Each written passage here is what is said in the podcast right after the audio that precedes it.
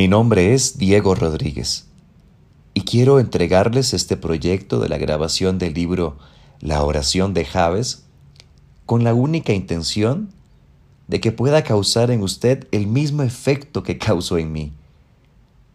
Este libro llegó a mi vida en el momento en que yo más lo necesitaba y ha sido una verdadera bendición y sé que también para usted lo será trayendo a su vida un renacer en su vida cristiana y en general en su vida espiritual. No lo grabaré de manera profesional en un estudio de grabación, pero sí con muchísimo aprecio y con muchísimo amor para la honra y gloria de nuestro Señor Jesucristo. Libro la oración de Javes. ¿Cómo entrar a una vida de bendición? Prefacio. Querido lector, quisiera enseñarle cómo hacer una oración audaz que Dios siempre responde. Es breve, solo una frase con cuatro partes. Y aunque está escondida en la Biblia, creo que contiene la clave para una vida de extraordinario favor con Dios. Esta oración ha cambiado en forma radical lo que espero de Dios y lo que experimento cada día por su poder. En efecto, miles de creyentes que aplican sus verdades ven cómo suceden milagros con regularidad. ¿Quiere usted unírseme para hacer una exploración personal de Javes? Espero que lo hará. Bruce H. Wilkinson el pedido de Jabes al Dios de Israel. Capítulo 1. Oración pequeña, recompensa grande. Este pequeño libro trata acerca de lo que sucede cuando los cristianos comunes y corrientes deciden tener una vida extraordinaria, la cual es con toda exactitud la clase de vida que Dios promete. Mi propia historia se inicia en una cocina con mostradores amarillos y enormes gotas de lluvia que golpeaban sobre los vidrios de las ventanas. Era mi último año de seminario en Dallas. Darlene, mi esposa y yo nos dimos cuenta de que pasábamos mucho tiempo orando y pensando en lo que estaba por venir. ¿En qué enfocaría mi energía, pasión y entrenamiento? ¿Qué quería Dios hacer por nosotros como pareja? En nuestra cocina, muchas veces pensé en el reto que escuché del doctor Richard Seume, capellán del seminario. ¿Quieres una visión mayor para tu vida? preguntó al iniciar la semana. Decídete a ser una persona detallista para Dios. Una persona detallista, según explicó el doctor Seume, es alguien que siempre hace un poco más de lo que se le pide o de lo que se espera de él. Por ejemplo, en el negocio de muebles, el detallista da los toques finales a la mercancía, pues con toda paciencia y buen gusto aplica los adornos adicionales que son un sello de caridad y valor. El doctor Seume utilizó como texto para su desafío la más breve de las biografías que aparecen en la Biblia. Y Javes fue más ilustre que sus hermanos. Primera de Crónicas 4:9. Javes quiso hacer más y más para Dios y como descubrimos al final del versículo 10, Dios le concedió su petición. Allí termina el versículo. Ese es el final del relato bíblico. Señor, creo que quiero ser detallista para ti Oré mientras miraba por la ventana la ruidosa lluvia de primavera. Pero estaba confundido. ¿Qué hizo exactamente Javes para sobresalir? ¿Por qué contestó Dios su oración? me preguntaba. Y en cuanto a ello, ¿por qué Dios permitió que se incluyera la breve reseña de Javes en la Biblia? Quizá eran las gotas de lluvia que resbalaban por la ventana, de repente mis pensamientos se deslizaron más allá del versículo 9. Tomé la Biblia y leí el versículo 10. la oración de Javes. Algo en esta súplica explicaría el misterio. Tenía que ser. Alcancé una silla hasta el mostrador amarillo, me incliné sobre la Biblia y leí esa oración una y otra vez. Indagué y escudriñé con todo mi corazón por el futuro que Dios tenía para alguien tan común como yo. La mañana siguiente hice la oración de Javes, palabra por palabra. Y la próxima y la siguiente. Después de 30 años, no me he detenido. Si usted me pregunta qué palabras, aparte de la oración de salvación, han revolucionado mi vida y mi ministerio al máximo, le diría el clamor de ese detallista que se llamaba Javes y a quien todavía se le recuerda, no por lo que hizo, sino por lo que oró y por lo que aconteció luego.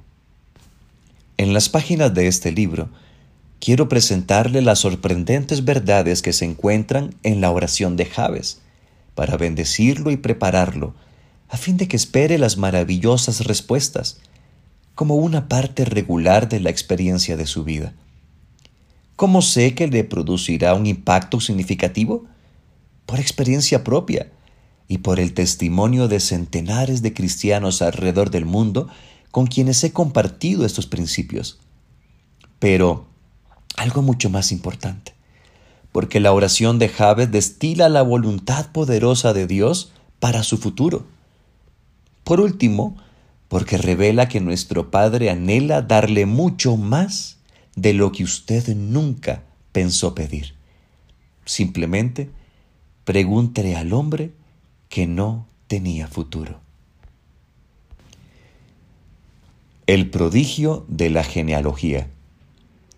Alguien dijo una vez que en realidad hay muy poca diferencia entre las personas, pero que esa pequeña discrepancia hace una gran diferencia.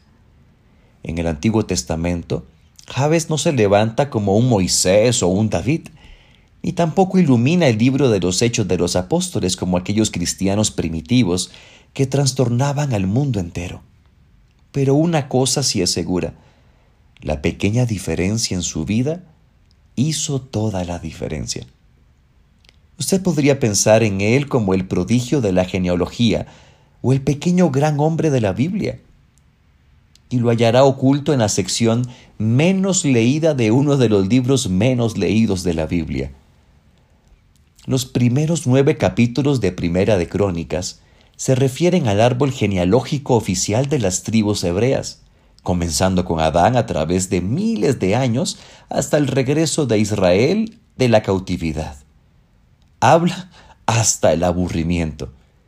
La extensa lista de nombres tan poco familiares y difíciles, más de 500, con certeza hace retroceder aún a los más valientes y aguerridos estudiantes de la Biblia.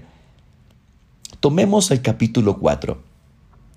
Los descendientes de Judá Pérez, Hasrón, Carmi, Hur y Sobal. Y eso es apenas el principio. Ahumai, Isma, Idbas, Hasel el Poni, Anub. Lo perdono si de repente decide dejar este libro y echa mano al control de su televisor. Pero quédese conmigo, porque luego de 44 nombres en el capítulo, irrumpe de pronto un relato. Y Javes, fue más ilustre que sus hermanos. Y su madre lo llamó Jabes, diciendo, porque lo di a luz con dolor.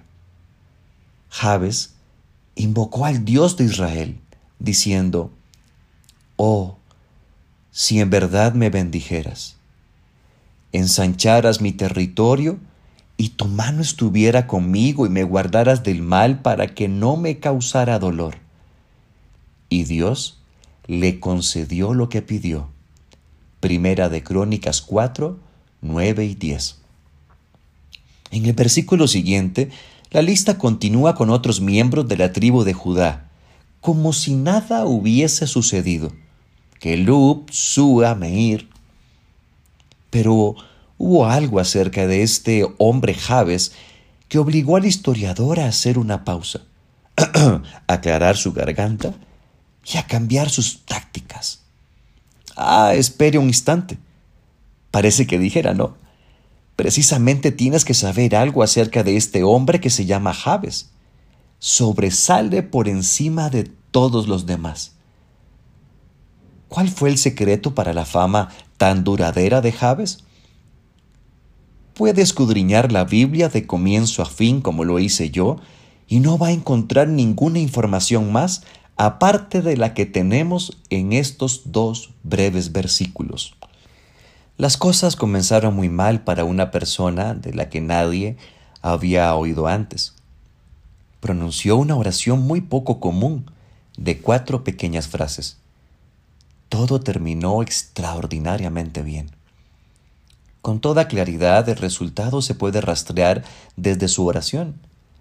Algo acerca de la petición de Javes a Dios, directa y sencilla, cambió su vida y dejó una marca permanente en los libros de la historia de Israel. Bendíceme y ensancha mi territorio. Ayúdame y líbrame del mal, para que no padezca aflicción. A primera vista, las cuatro peticiones pueden parecernos sinceras, sensibles y hasta nobles, aunque no son tampoco muy sobresalientes.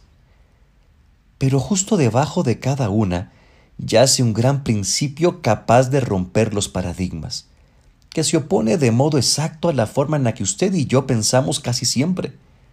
En las próximas páginas quiero demostrar cuán dramáticamente cada una de las peticiones de Javes puede producir algo en verdad milagroso en su vida.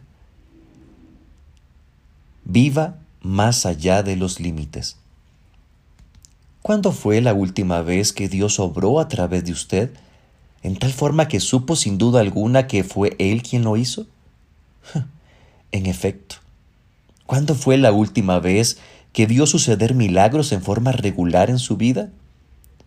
Si usted es como casi todos los creyentes que conozco, no sabría cómo pedir para tener esa clase de experiencia, incluso si debería hacerlo.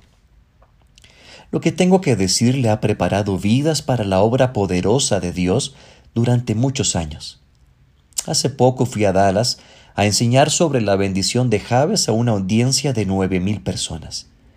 Después de almorzar, un hombre me dijo, Bruce, le oí predicar el mensaje de Javes hace 15 años y desde entonces no he dejado de hacer esa oración.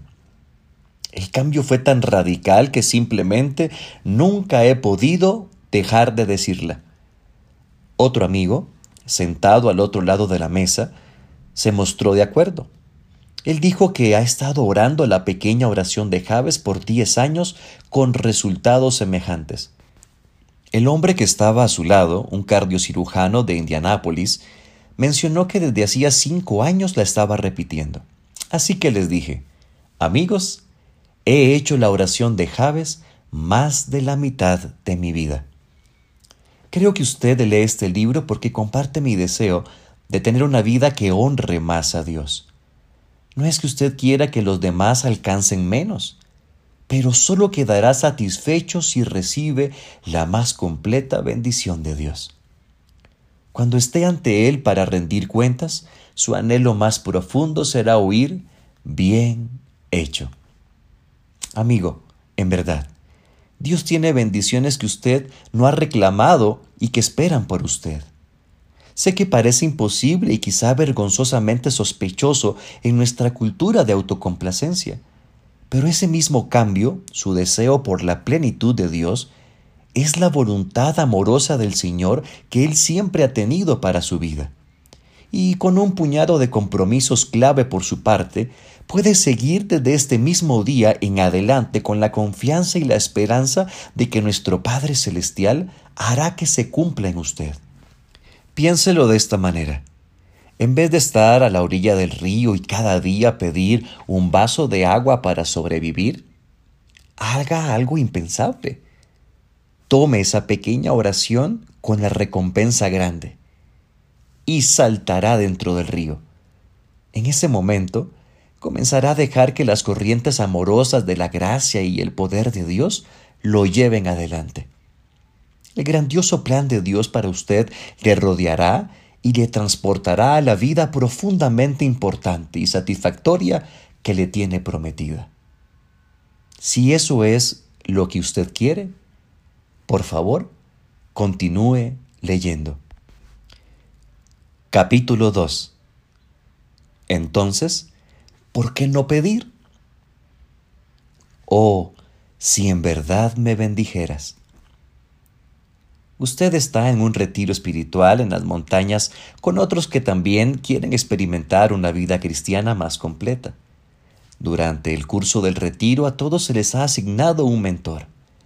El suyo tiene unos 70 años y ha alcanzado vidas para Dios por más tiempo del que usted ha vivido.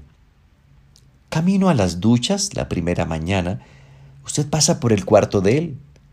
La puerta está entreabierta y él acaba de arrodillarse para orar.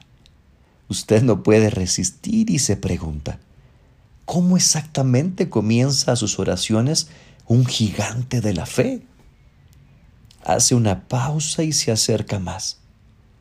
¿Orará por avivamiento? ¿Orará por los que tienen hambre alrededor del mundo? ¿Orará por usted? Pero lo primero que oye es, Oh Señor, te ruego con todas mis fuerzas en esta mañana. Por favor, bendíceme. Sorprendido ante esa oración tan egoísta e interesada, atraviesa el vestíbulo para ir a las duchas. Pero a medida que gradúa la temperatura del agua, un pensamiento lo golpea. Es tan obvio que no puede creer que no se le hubiera ocurrido antes los grandes hombres de fe piensan de modo diferente del resto de nosotros. Una vez que está vestido y se dirige al comedor para tomar el desayuno, usted ya está convencido. La razón por la que hombres y mujeres grandes de la fe se destacan entre los demás es que piensan y oran de manera distinta a la de quienes les rodean. ¿Será posible que Dios quiera que usted sea egoísta en sus oraciones? ¿Pedir más y más de su Señor? He conocido a muchos cristianos fervorosos que toman como señal de inmadurez acariciar tales pensamientos. Suponen que serían muy descorteses y codiciosos si le piden a Dios demasiadas bendiciones. Es probable que usted también piense de la misma manera. Si es así, quiero mostrarle que una oración así no es un acto tan egocéntrico como parece, sino una acción sumamente espiritual y con toda exactitud la clase de petición que nuestro Padre anhela oír. Primero, echemos una mirada más detallada al relato de Javes. Dolor no, ganancia. Hasta donde podemos decir, Javes vivió en el sur de Israel después de la conquista de Canaán y durante la época de los jueces. Nació en la tribu de Judá y llegó a ser cabeza de un clan. Pero su historia en realidad comienza con su nombre. Y su madre lo llamó Javes, pues dijo, porque lo di a luz con dolor. En hebreo, la palabra Javes significa dolor una traducción literal podría ser el que causa o causará dolor. No suena como el comienzo de una vida promisoria, ¿verdad?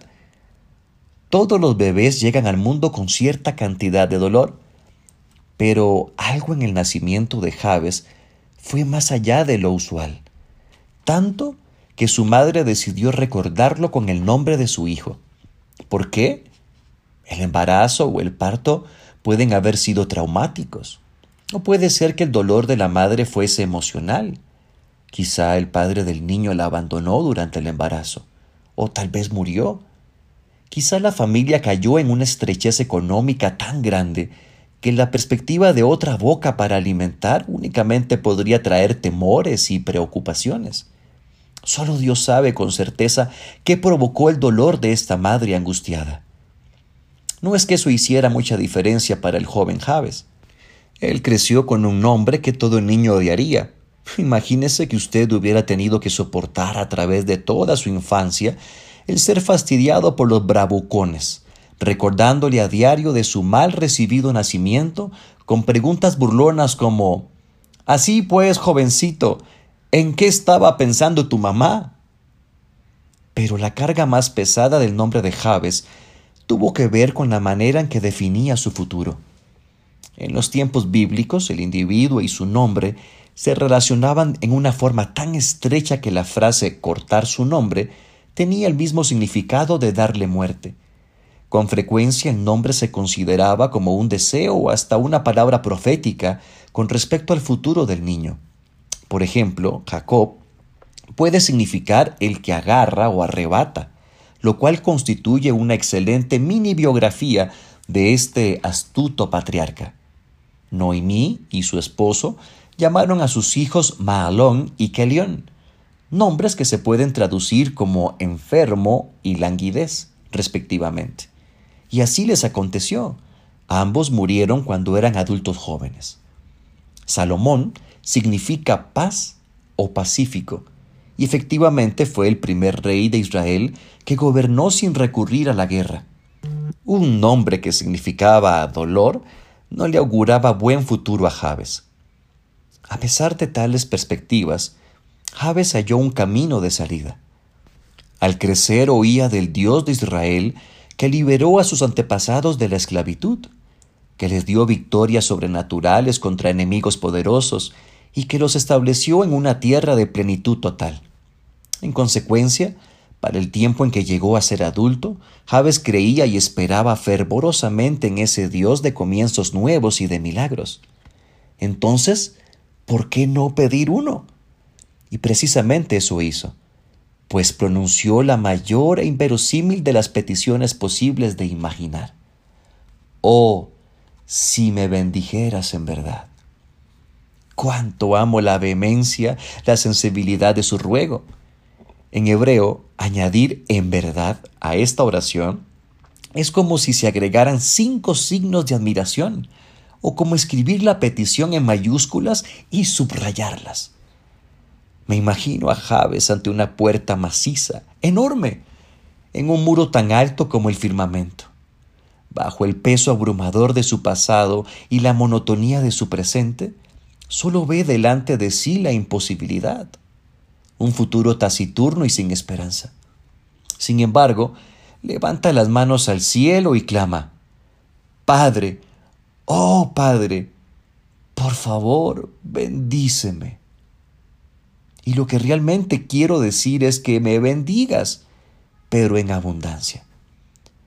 Con la última palabra comienza la transformación. Oye un golpe tremendo, luego algo como un gemido. Después un rechinar a medida que la formidable puerta oscila para apartarse de él en un arco muy amplio. Y allí, extendiéndose hasta el horizonte, hay campos de bendición. Y Javes avanza un paso a una vida completamente nueva. Bendición no es lo que nos desean cuando estornudamos. Antes que podamos pedir con toda confianza las bendiciones de Dios, necesitamos entender con toda claridad lo que la palabra significa. Oímos pronunciar los términos bendecir o bendición desde todos los púlpitos. Pedimos a Dios que bendiga a los misioneros, a los chicos y el alimento que vamos a consumir. Y hasta la abuela dice, Dios te bendiga o bendiciones cuando nos oye estornudar. No es de extrañar que el significado de bendición se haya diluido tanto hasta llegar a ser algo tan vago como tenga un buen día. Así pues, no es raro que muchos cristianos no estén tan desesperados como Javes para recibirla. Bendecir en el sentido bíblico quiere decir pedir o impartir un favor sobrenatural. Cuando suplicamos la bendición de Dios, no solicitamos más de lo que nos es posible conseguir. Clamamos por la ilimitada y maravillosa bondad que el único Dios tiene, el poder de conocer o darnos. A esta clase de riqueza se refiere el escritor bíblico cuando dice la bendición del Señor es nuestra mayor riqueza. Todo nuestro afán nada le añade. Proverbios 10:22. es indispensable notar un aspecto radical en cuanto a la bendición que pide Javes. Él dejó por completo que Dios decidiera cuáles serían esas bendiciones y cuándo, cómo y dónde las iba a recibir. Esta clase de confianza decisiva e incondicional en las buenas intenciones de Dios hacia nosotros nada tiene en común con el Evangelio popular según el cual se le debe pedir a Dios un automóvil de lujo, ingresos de seis cifras o algún otro signo físico materialista que indique que hayamos una forma efectiva de conectarnos con Él. En vez de eso, la bendición de Javes se enfoca como un rayo láser en nuestro deseo respecto a nosotros mismos de nada más o nada menos, sino exclusivamente en lo que Dios desea para nosotros. Cuando buscamos la bendición de Dios como un valor concluyente en la vida, nos internamos por completo en el río de su voluntad, su poder y sus propósitos para nosotros. Todas nuestras necesidades vienen a ser secundarias ante lo que realmente queremos, que no es otra cosa que llegar a sumergirnos de modo total y absoluto en lo que Dios trata de hacer en nosotros, por medio de nosotros y alrededor de nosotros para su gloria. Permítame contarle un efecto garantizado de la búsqueda sincera de sus bendiciones. Su vida se destacará por los milagros. ¿Cómo lo sé? Porque Él lo promete y porque he visto que ha sucedido en mi propia existencia. El poder de Dios para cumplir grandes cosas de pronto no hay obstáculo alguno en usted. Por ello usted se mueve en la dirección de Él. Ora exactamente por lo que Dios desea. Y de repente, las fuerzas de los cielos comienzan libremente a cumplir la voluntad perfecta de Dios por medio de usted. Y usted será el primero en notarlo. Pero hay un atractivo. El señor Pérez va al cielo. ¿Qué pasa si descubre que Dios pensaba enviarle 23 bendiciones específicas en el día de hoy y apenas recibió una? ¿Cuál supone que haya podido ser el motivo de ello? Hay un relato acerca de un tal señor Pérez que muere y llega al cielo. Pedro lo espera en la puerta para hacer un recorrido. En medio del resplandor de las calles de oro, de las hermosas mansiones y de los coros de ángeles que Pedro le enseña, el señor Pérez nota un edificio de aspecto extraño. Piensa que parece una bodega enorme. Carece de ventanas y solo tiene una puerta. Pero cuando pide ver el interior, Pedro vacila. En realidad, usted no quiere ver lo que hay allí, le dice al recién llegado. ¿Por qué tendría que haber secretos en el cielo? se pregunta el señor Pérez. ¿Qué increíble sorpresa me esperará allí? Cuando termina el recorrido oficial, aún sigue con la inquietud y de nuevo solicita ver dentro del edificio. Al fin Pedro accede. Cuando el apóstol abre la puerta, el señor Pérez casi lo golpea en su prisa por entrar. Resulta que el enorme edificio está repleto de filas de estantes, desde el piso hasta el techo, atestados de cajas blancas atadas con cintas rojas. Todas estas cajas tienen un nombre escrito, musita el señor Pérez en voz alta. Luego se dirige a Pedro y le dice, ¿Habrá una para mí? Sí, hay una para usted. Pedro trata de hacer que el señor Pérez regrese al exterior. Con toda franqueza, dice Pedro, si yo fuera usted, pero el señor Pérez se lanza hacia el pasillo para encontrar su caja. Pedro lo sigue mientras agita la cabeza. Lo alcanza cuando desliza la cinta roja de su caja y hace saltar la tapa. Al mirar su interior, el señor Pérez lo reconoce al instante y deja escapar un suspiro como los que Pedro suele oír muchas veces. Porque allí en la caja blanca del señor Pérez están todas las bendiciones que Dios quiso darle mientras estaba en la tierra, pero nunca las pidió. Pide, prometió Jesús, y se te concederá lo que pidas. Mateo 7:7. No tenéis porque no pedís, dijo Santiago. Santiago 4.2. Aunque no hay límites para la bondad de Dios, si usted no le pidió ayer una bendición, no tuvo todo lo que se suponía que alcanzaría. Esta es la trampa.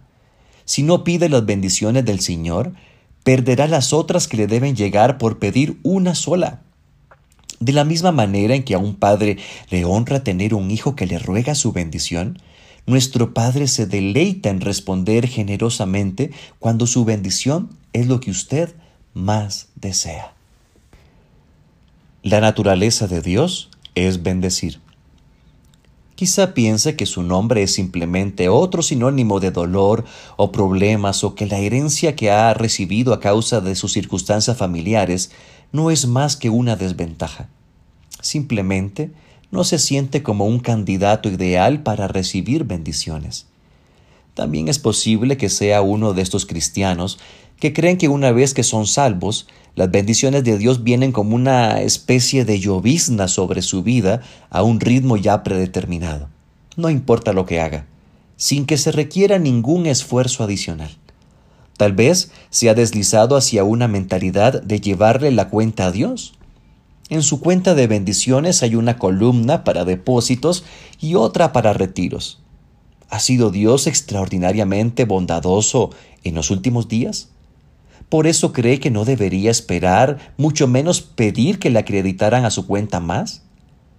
Quizá piense que Dios debería pasar por alto sus deseos y necesidades por un tiempo o incluso hacer un débito en su cuenta al enviarle algún problema a su vida.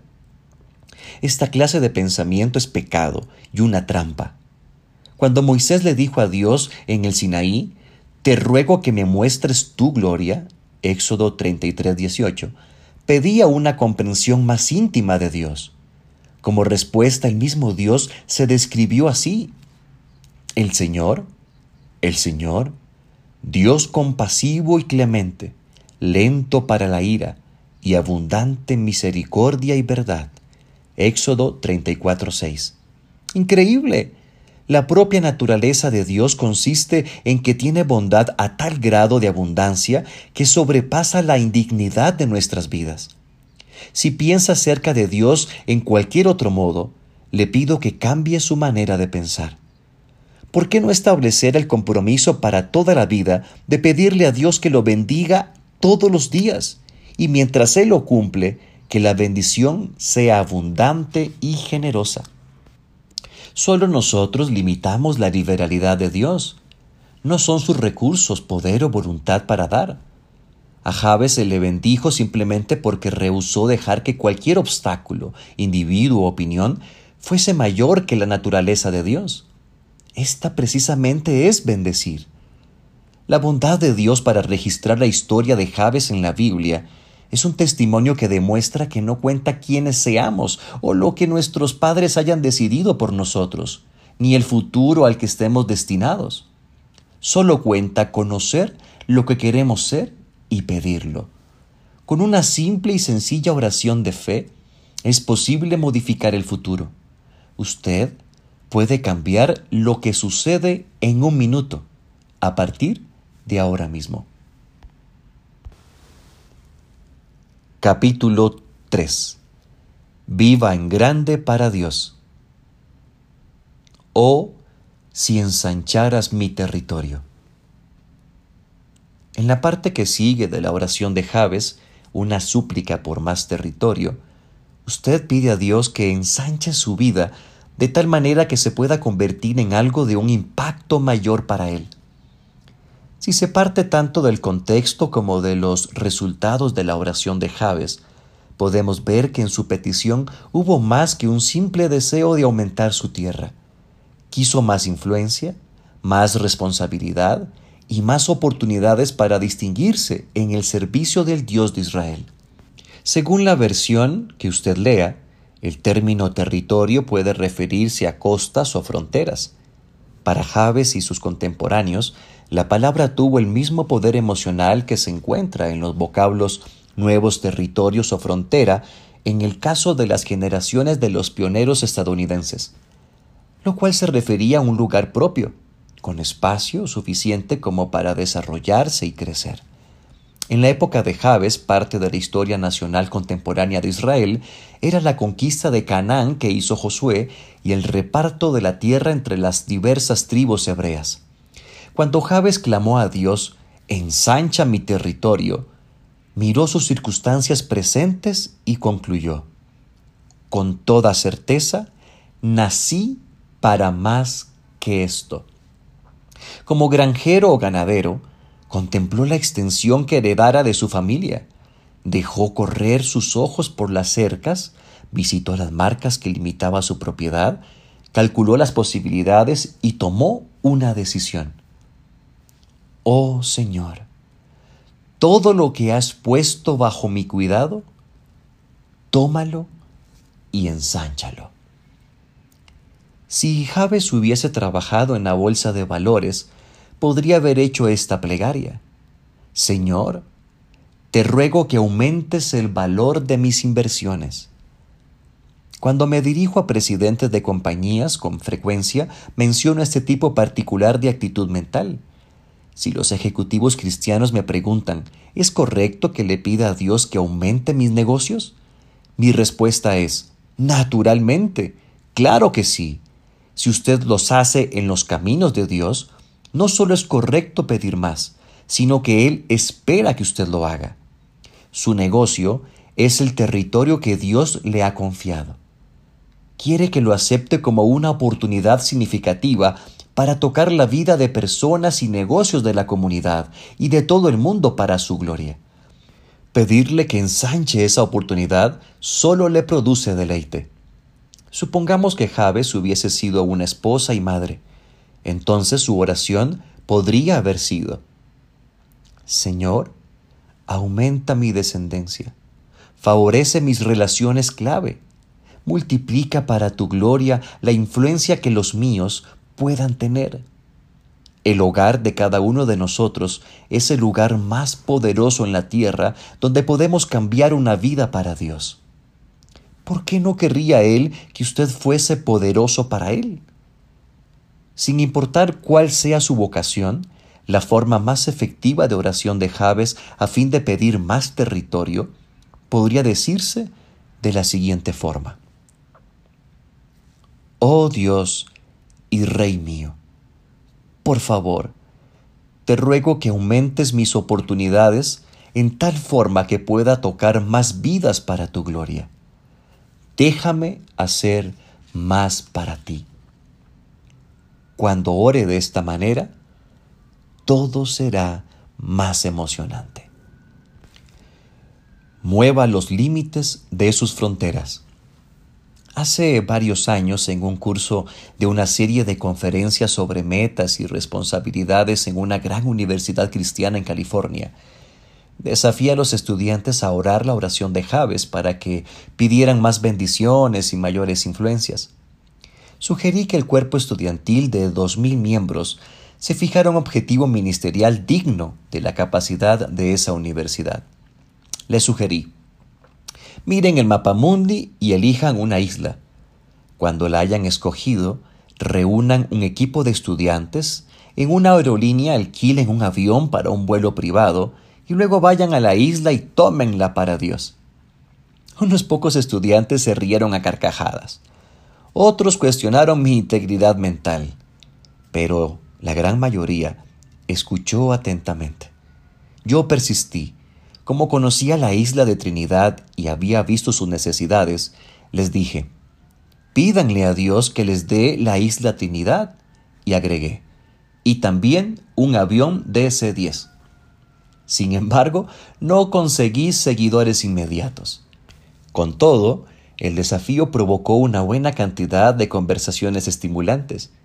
Encontré que aunque casi todos los muchachos estaban ansiosos por hacer algo que fuese significativo con su tiempo y sus talentos, no estaban muy seguros de por dónde debían comenzar. Por lo general dedicaban buena parte de su tiempo a hacer una lista de sus deficiencias en habilidad, dinero, valor y oportunidades. Dediqué mucho tiempo de aquella semana haciendo una pregunta. Si el Dios de los cielos nos ama infinitamente, y nos quiere en su presencia en todo momento, y si sabe que el cielo es un sitio mucho mejor, entonces, ¿por qué nos deja aquí sobre la tierra? Con un alumno tras otro procuré dar lo que creí que era una respuesta bíblica a esa interrogante. Porque Dios quiere que muevas los límites de tus fronteras, que tomes un territorio nuevo para Él. Pudiera ser una isla, y que alcances a mucha gente en su nombre. Dios estaba en la obra. Una semana después de regresar a mi hogar, recibí una carta de un estudiante de nombre Warren. Me decía que él y su amigo Dave decidieron aceptar el reto ante el poder de Dios y pedirle que los bendijera y que ensanchara sus fronteras. Específicamente, oraron para que Dios les diera la oportunidad de testificar ante el gobernador de California ese fin de semana. Pusieron sus sacos de dormir en el auto de Warren, un modelo del año 63, y condujeron 640 kilómetros hasta la capital para tocar las puertas. La carta continuaba.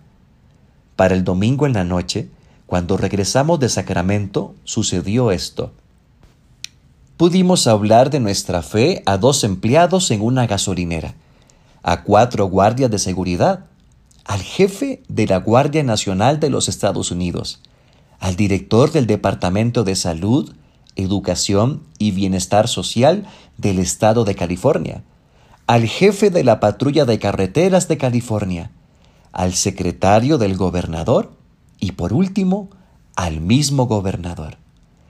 A medida que Dios nos permite crecer, estamos agradecidos con Él, pero al mismo tiempo sentimos que morimos de miedo. Otra vez, gracias por desafiarnos. Esto no fue sino el principio. En las semanas y meses que siguieron, la visión para ensanchar los territorios inundó el recinto de la universidad. En el otoño, un equipo estudiantil dirigido por Warren y Dave habían organizado un gran proyecto misionero para el verano siguiente. Lo denominaron Operación Javes. El objetivo, reunir un grupo autofinanciado de estudiantes como obreros cristianos, alquilar un avión de propulsión a chorro y, lo adivinaron, ¿verdad? Volar a la isla de Trinidad a fin de ministrar allí durante todo un verano. Y exactamente así lo hicieron.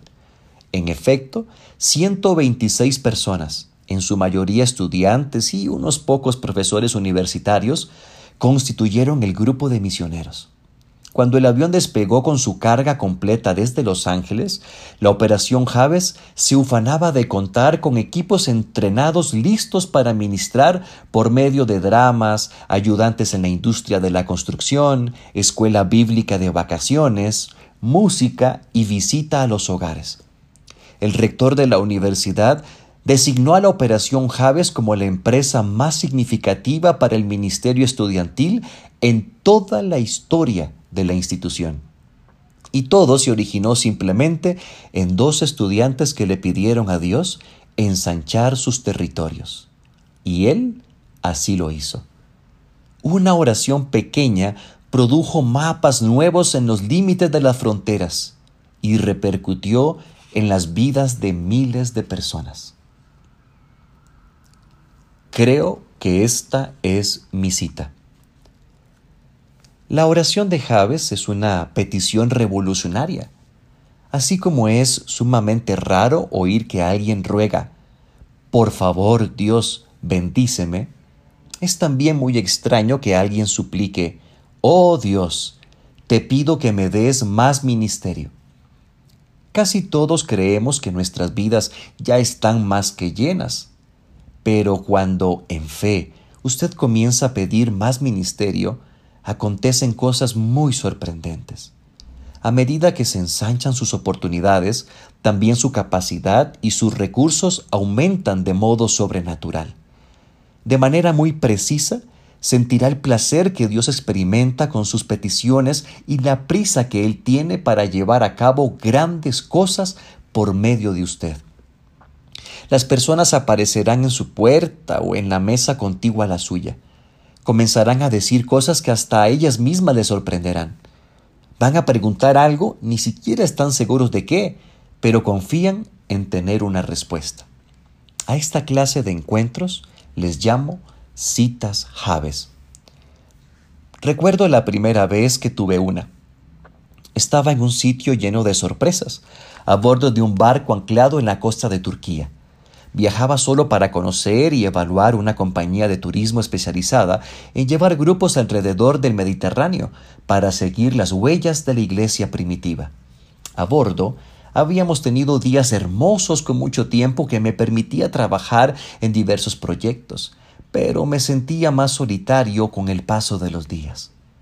La mañana en que anclamos en Patmos, la isla donde Juan escribió el Apocalipsis, toqué fondo. En lugar de seguir el paseo bajo la dirección del guía, recorrí las calles del pequeño puerto y me puse a hablar con el Señor. Señor, sabes que me siento nostálgico y débil, oré, pero quiero ser tu siervo. Incluso ahora, ensancha mis fronteras envía a alguien que me necesite. Al entrar a una plaza pequeña, ocupé una mesa de un restaurante al aire libre y pedí una taza de café. Pocos minutos más tarde, oí la voz de un hombre detrás de mí. ¿Usted viene en el crucero? Al levantar el rostro vi un hombre joven que caminaba hacia mí. Sí, le respondí. ¿Y usted? ¿De dónde viene? Contestó que era un estadounidense que vivía en la isla y luego preguntó si podía sentarse a mi mesa. Se llamaba Terry. En el curso de pocos minutos se puso a contarme su historia. Resultó que su matrimonio estaba por terminar. En realidad, ese era el último día, pues su esposa le había dicho que se iba al atardecer. Ustedes saben lo que pensaba en ese momento, ¿verdad? Muy bien, señor. Creo que esta es mi cita Javes y la acepto. Le pregunté, Terry, ¿quiere que su esposa se vaya? No, respondió él. ¿Está dispuesto para aceptar un par de ideas? Ante la respuesta, supe que era la confirmación del Señor para otra experiencia Javes. Dediqué la hora siguiente a compartirle varios principios bíblicos clave para tener un matrimonio feliz. Terry no había oído ninguno de ellos antes. Cuando terminé, él estaba tan ansioso de probar estos principios y ver si tenía una oportunidad de salvar su matrimonio, que saltó de alegría para irse y ponerlas en práctica inmediatamente. Escuche, Terry, le dije. En realidad, hoy mismo quiero enterarme de cómo sigue todo entre usted y su esposa. Cualquier cosa que suceda, venga al barco antes que zarpemos para que me cuente. ¿Está bien? Estuvo de acuerdo. Agitó la mano y se fue. Hacia el atardecer, todos habían vuelto a bordo. Anduve por la cubierta mientras esperaba. Aún me sentía solo, como frustrado, y empecé a imaginarme cosas que podían haber sucedido en el interior de Terry al finalizar nuestra charla. Cuando el capitán ordenó el toque de sirena definitivo que anunciaba nuestra partida, me fui a la popa del barco donde los marineros se ocupaban en retirar las amarras de la nave. Y allí, en carrera hacia nosotros, a lo largo de la playa, venía una pareja de jóvenes tomados de la mano. Cuando se acercaron lo suficiente para distinguir que me inclinaba sobre la borda, comenzaron a gritar ¡Funcionó! ¡Funcionó! Otra vez estamos juntos. El resto del viaje estuve tan alegre y lleno de gozo por lo que Dios había hecho que me sentía como si flotara desde el barco sin ayuda de ninguna clase. Dios concertó un encuentro entre aquel joven y yo. Y Él nos puso uno frente al otro desde el momento en que supliqué por una vida con mayor disposición para su servicio. Viva de acuerdo a las matemáticas de Dios. Sin importar cuáles sean nuestros dones, cultura académica o vocación, nuestro llamado es hacer la obra de Dios sobre la tierra. Si quiere, se le puede llamar vivir nuestra fe para los demás, ministerio o el trabajo diario de todo cristiano. Pero cualquier nombre que se le quiera dar, Dios busca personas que quieran siempre hacer más, porque tristemente casi todos los cristianos parece que se niegan a vivir en este nivel de bendiciones e influencia.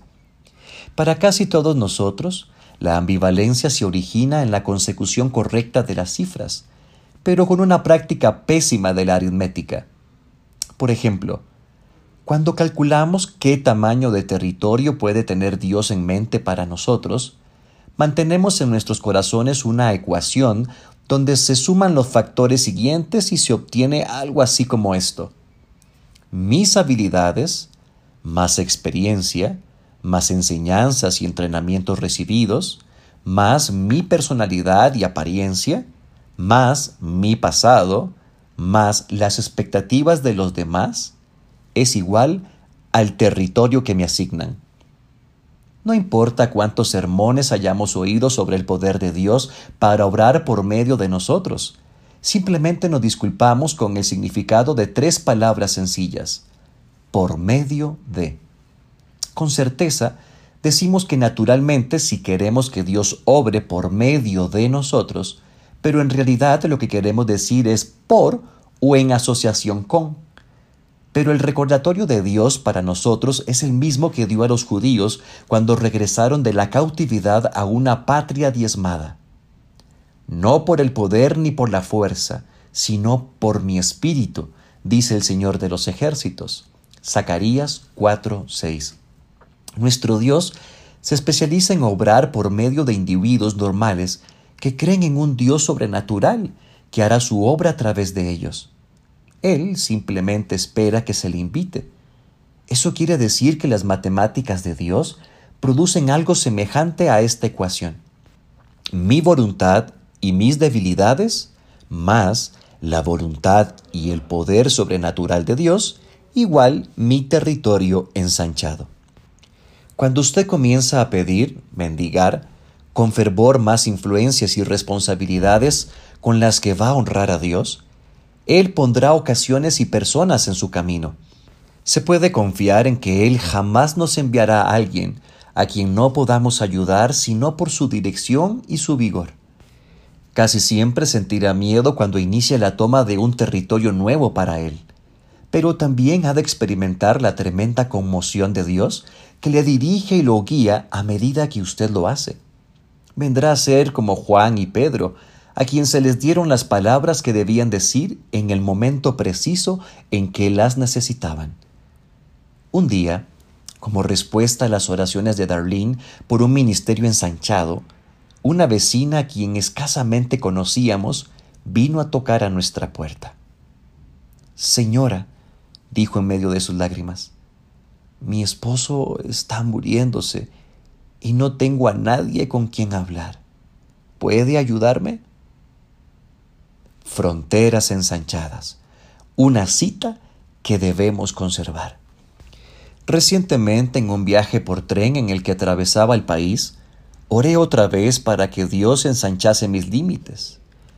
Mientras comía en el vagón restaurante, pedí al Señor que me enviase a alguien que tuviera necesidad de Él. Una mujer se sentó al otro lado de la mesa y dijo que quería hacerme una pregunta. Me conocía de nombre, pero no sabía nada más acerca de mí. Parecía estar muy perturbada. Le dije, ¿qué puedo hacer por usted? Me respondió, tengo miedo del anticristo. Durante cincuenta años he vivido con el temor de no poderlo reconocer cuando venga, que me engañe y que reciba la marca de la bestia.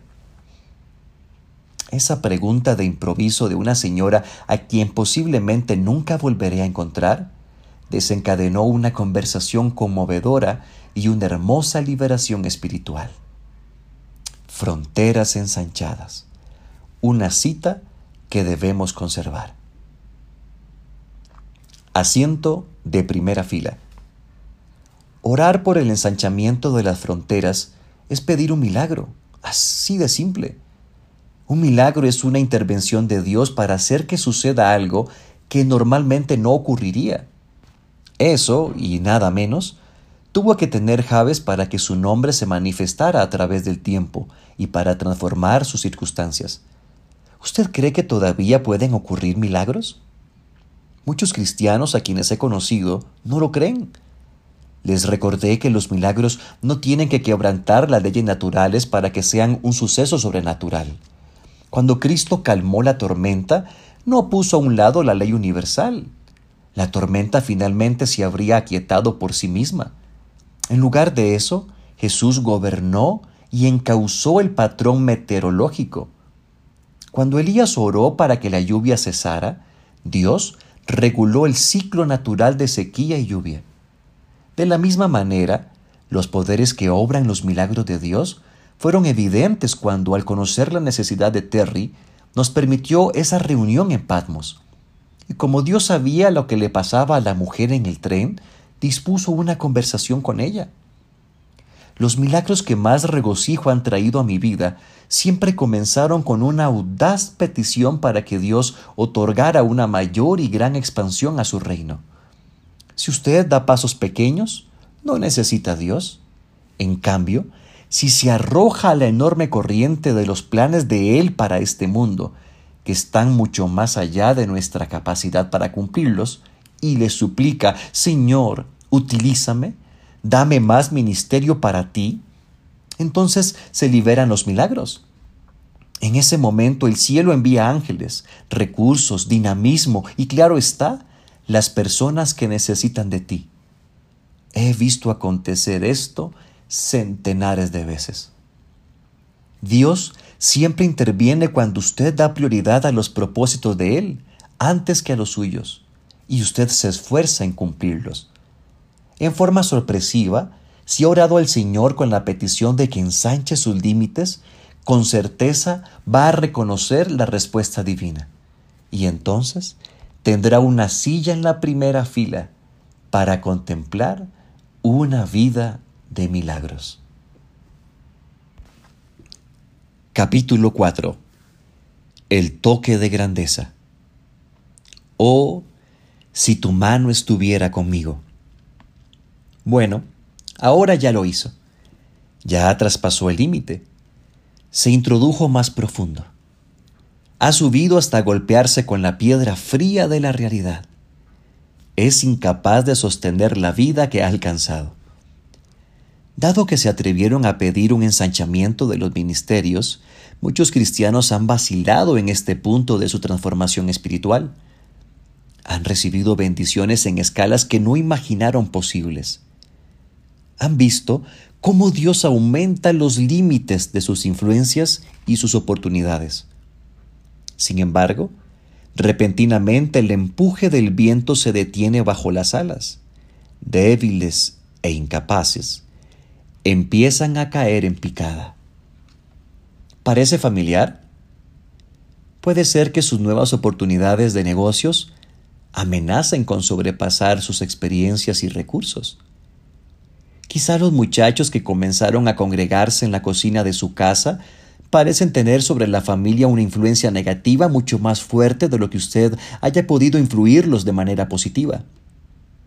Quizá resulta que las nuevas oportunidades para el ministerio por las que oró y recibió del Señor requieren una persona con mayores y mejores capacidades de la que usted jamás podría tener. Usted ha recibido una abrazada de bendiciones de Dios. Ha caminado vacilante por un territorio nuevo y tropezó con dificultades abrumadoras. Cuando los creyentes se encuentran en esta clase de dilemas inesperados, con frecuencia se sienten asustados, engañados, abandonados y claro está, un poco irritados. A mí me pasó. El descenso al poder. Hablemos de caídas.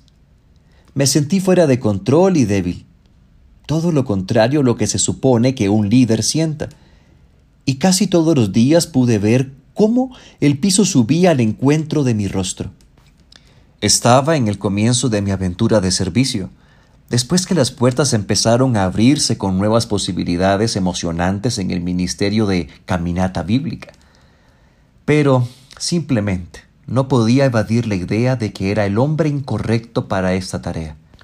Extremadamente molesto, decidí buscar el consejo de un anciano de toda mi confianza.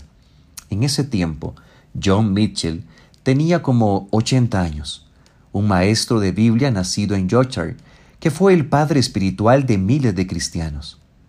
Le dije lo que creía que Dios me llamaba a hacer y luego confesé mi problema. Aún estaba en el proceso de tratar de describir mi crisis con algunos detalles cuando me detuvo. Hijo, me indicó, en su amable acento irlandés, ese sentimiento del que procuras escapar se llama dependencia. Significa que andas con el Señor Jesús. Hizo una pausa para que yo meditara en sus palabras y luego siguió. En realidad, en el instante en que no te sientas dependiente, es el momento en que te apartas del verdadero vivir por fe. No me gustó lo que oí. Usted dice, doctor Mitchell, que percatarme de que ciertamente no puedo hacerlo es lo que se supone que debo sentir. Claro que sí, jovencito, respondió risueño. Es lo único que está bien. Es una verdad que asusta, pero es completamente vivificante, ¿no es cierto?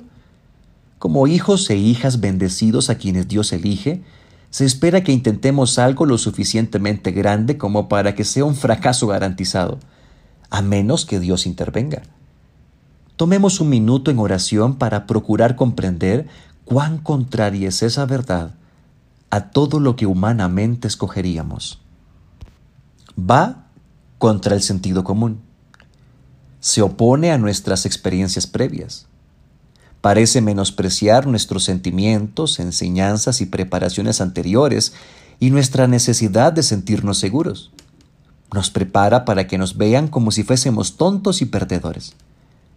Pero es el plan de Dios para sus más honrados siervos.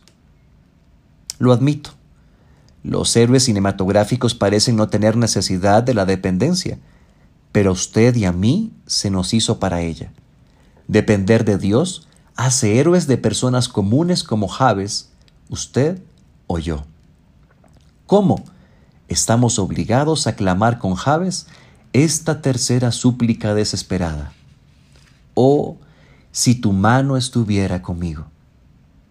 Con ella liberamos el poder de Dios para cumplir su voluntad y darle a Él la gloria por medio de todas aquellas cosas que parecen imposibles. Debemos enfatizar que Javes al iniciar su oración no pidió que la mano de Dios estuviera con él. En ese momento no experimentaba tal necesidad.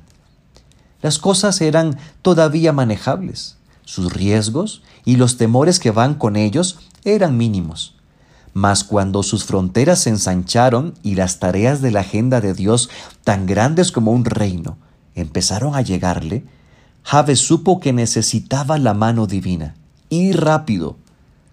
Pudo haberse regresado o intentar seguir con sus propias fuerzas, pero en cambio oró. Si buscar las bendiciones de Dios es nuestro acto definitivo de adoración, y si pedir hacer más para Él es nuestra ambición máxima, entonces implorar la mano de Dios sobre nosotros es nuestra elección estratégica para sostener y continuar las grandes cosas que Dios ha comenzado en nuestras vidas. Ese es el motivo que nos hace llamar la mano de Dios sobre nosotros el toque de grandeza. No somos nosotros los que nos convertimos en grandes. Llegamos a ser dependientes de la mano fuerte de Dios. Nuestra necesidad rendida se torna su oportunidad ilimitada. Y entonces Él viene a ser grande a través de nosotros. Una escalera a las nubes. Un día, cuando nuestros chicos eran preescolares, Darlene y yo fuimos con ellos al parque de una gran ciudad al sur de California. Era la clase de parque que hace que un hombre adulto desee volver a ser niño. Tenía columpios, barras para monos y balancines, pero la atracción más tentadora eran los toboganes. No solo uno, sino tres, pequeño, mediano y enorme, David, que tenía cinco años por esa época, arrancó como un tiro para el tobogán pequeño. ¿Por qué no vas con él y lo acompañas? sugirió Darlene. Pero tuve otra idea. Esperemos y veamos qué pasa, le dije. Así pues nos sentamos a descansar en un banco cercano y observamos. David subió feliz hasta lo más alto del tobogán pequeño, agitó una mano hacia nosotros con una gran sonrisa y luego con un zumbido se lanzó abajo. Sin vacilar se movió al tobogán mediano. Había trepado la mitad de la escalera cuando se dio la vuelta y me miró. Me hice el desentendido y miré a lo lejos. Con certeza consideró sus opciones por un momento y entonces con todo cuidado bajó de escalón en escalón. Mi esposa dijo, Cariño, deberías ir a ayudarlo. Respondí, Todavía no. Esperaba que el guiño que le hice le asegurara que simplemente no descuidaba a nuestro hijo. David pasó unos pocos minutos al pie del tobogán mediano y observaba cómo otros chicos subían, se echaban abajo y a la carrera regresaban para repetirlo de nuevo. Por último, afirmó sus ideas y tomó una decisión. Él también podía hacerlo. Trepó y se dejó deslizar. En realidad lo hizo tres veces sin ni siquiera mirarnos. Luego lo observamos cuando se volvió y se dirigió hacia el más alto de los toboganes. Ahora Darlene estaba en verdad ansiosa. Bruce, pienso que no debería deslizarse solo. ¿Qué crees? No, respondí con tanta calma como me era posible. Pero no supongo que lo haga. Esperemos a ver qué hace. Cuando David llegó a la base del tobogán gigante, se volvió y llamó Papito pero me hice como que miraba de nuevo a lo lejos y simulé no haberlo escuchado. Miró hacia arriba, fija y determinadamente la escalera.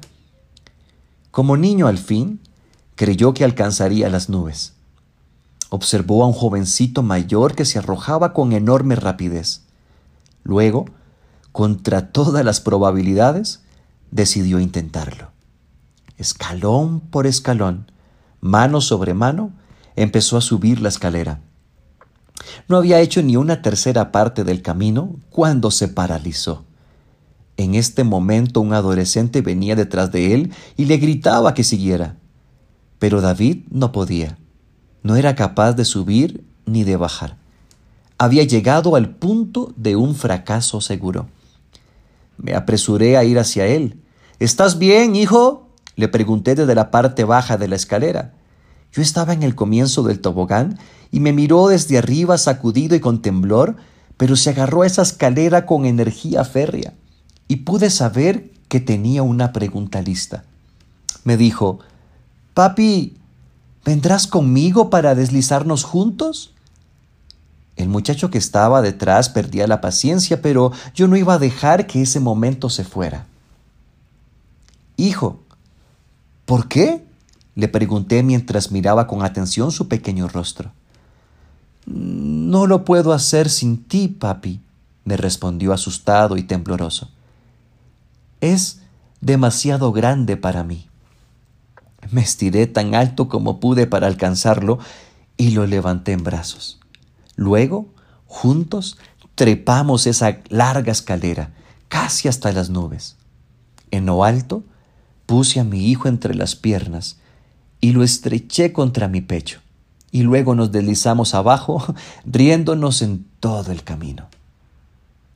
Así es la mano de nuestro Padre Celestial. Usted le dice, Padre, por favor, haz esto en mí porque no puedo hacerlo solo. Es demasiado grande para mis fuerzas. Y luego da un paso en fe para hacer y decir cosas que solo podrían venir de la mano del Señor. Después, en su espíritu hay un clamor. Solo Dios hizo eso, nadie más. Dios me llevó, Dios me dio las palabras, me dio el poder y es maravilloso. Nunca podría recomendar un modo de vida más alto y sublime en esta sorprendente dimensión sobrenatural. El poder de Dios bajo nosotros, sobre nosotros, en nosotros y que surge a través de nosotros es exactamente lo que convierte la dependencia en inolvidables conocimientos y hábitos de plenitud. Como escribió el apóstol Pablo, no que seamos suficientes en nosotros mismos para pensar que alguna cosa procede de nosotros, sino que nuestra suficiencia es de Dios, el cual también nos hizo suficientes como ministros de un nuevo pacto. Segunda de Corintios 3, del 5 al 6. Tan trágico como pueda parecer, la mano del Señor rara vez la experimentan muchos cristianos maduros, que no la echan de menos y, por tanto, no la piden. Escasamente saben que existe. Creen que es algo reservado para los profetas y los apóstoles, pero no para ellos. Conforme usted esperaría, cuando esos creyentes alcanzan el plano del fracaso seguro, tienden a llegar a la conclusión errada siguiente. He ido demasiado lejos. Llegué al lugar equivocado. Y puesto que ya empleé y agoté todos los recursos que iba a tener, necesito retirarme rápido. Por el contrario, Javes estaba tan seguro que la mano de Dios sobre él era indispensable para bendecirlo, que no podía imaginarse una vida de honor sin ella. Miremos un poco más detalladamente el significado de su oración. La mano del Señor es un término bíblico que expresa el poder y la presencia de Dios en las vidas de quienes conforman su pueblo. Josué 4:24, Isaías 59:1. En el libro de los Hechos, los sucesos extraordinarios de la iglesia primitiva se atribuyeron a una cosa, y la mano del Señor estaba con ellos, y gran número que creyó se convirtió al Señor. Hechos 11:21. Una descripción más específica en el Nuevo Testamento para la mano del Señor es la llenura del Espíritu Santo. El crecimiento y desarrollo de la Iglesia da un testimonio poderoso, tanto sobre la necesidad como sobre la disponibilidad de la mano de Dios para realizar las obras y la voluntad divinas. Consideremos la progresión natural desde más bendiciones para más territorio y para la necesidad de poder sobrenatural.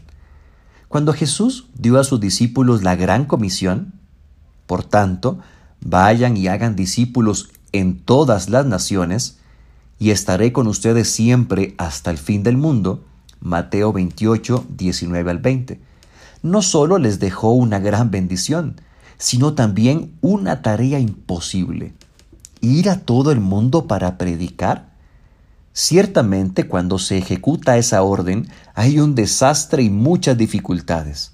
Después de todo, comisionó a cobardes tan poco dignos de confianza como Pedro, quien ya había demostrado que una criada junto al fuego en el patio del sumo sacerdote le hizo decir que ni siquiera conocía a Cristo. Pero cuando envió el Espíritu Santo, Hechos 1.8, Jesús tocó a esos creyentes comunes con grandeza y les impartió su poder milagroso para diseminar el Evangelio. En efecto, se puede apreciar en el relato de Lucas que la expresión llenos del Espíritu a menudo se asocia con resultados y consecuencias.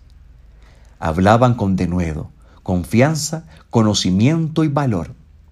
Hechos 4.13, 5.29, 7.51 y 9:17. Solo Dios, al obrar a través de ellos, pudo producir los milagros y las conversiones en masa que se vieron. Cuando pidamos la presencia poderosa de Dios, como lo hicieron Javes y la iglesia primitiva, veremos también milagros y efectos tremendos que solo se pueden explicar porque vienen de la mano del Señor de la iglesia primitiva me produce un gran impacto ver que esos cristianos continuamente buscaban ser llenos de Dios. Hechos 4, 23 al 31. Se les conoció como una comunidad cuyos miembros pasaban horas y aún días en oración conjunta, que esperaban en Dios y clamaban por su poder. Hechos 2, del 42 al 47 anhelaban recibir más y más de la mano del Señor, una plenitud espiritual y fresca, con la llenura del poder de Dios que transformaría un fracaso cierto e inminente en un milagro, haciendo posible la asignación extraordinaria que habían recibido. Pablo exhortó a los cristianos de Éfeso considerar como prioridad el ser llenos hasta la medida de toda la plenitud de Dios. Efesios 3:19. A fin de alcanzar esta meta, él oraba para que el Altísimo los bendijera y los fortaleciera, con poder por su espíritu en el hombre interior. Efesios 3:16. ¿Cuándo fue la última vez que su iglesia se reunió y suplicó la llenura del Espíritu Santo? ¿Desde cuándo usted no clama a Dios con toda regularidad y fervientemente, oh Señor, pon tu mano sobre mí, lléname con tu espíritu? La diseminación tan rápida de las buenas nuevas en el mundo romano no pudo haber sucedido en ninguna otra forma. Doce adolescentes y un huevo que desaparece. Hace muchos años, cuando fui el pastor de jóvenes en una iglesia grande de New Jersey, doce muchachos de escuela secundaria me demostraron que la mano de Dios está disponible para todo creyente que la pida. Como un proyecto ministerial para el verano, en oración, habíamos puesto nuestras miradas en la parte suburbana de Long Island, en Nueva York. Objetivo, evangelizar la juventud del área en seis semanas. Elaboramos una estrategia de trabajo dividida en tres secciones. Primero, comenzaríamos con estudios bíblicos en los patios traseros. Por la tarde, evangelizaríamos en la playa y después, en las noches, nos dedicaríamos al alcance y extensión por medio de las iglesias locales. En apariencia es simple, pero no es necesario enfatizar que los miembros del equipo, incluido el pastor de jóvenes, se sentían abrumados por el tamaño de la tarea. Invitamos para esa actividad a un ministro de jóvenes a fin de que nos preparara para la tarea. Nos dijo que si reuníamos a 13 o 14 muchachos para organizar un círculo o un club para los estudios bíblicos que se darían en los patios traseros, sería un éxito formidable. Cuando salió, afirmé con toda tranquilidad. Si no tenemos siquiera 100 jóvenes en cada club para el fin de semana, habría que considerar el esfuerzo como un completo fracaso. De repente, todos sentimos la necesidad imperiosa de arrodillarnos y orar. Nunca podré olvidar esas súplicas juveniles tan fervientes. Señor, por favor, te rogamos que nos bendigas.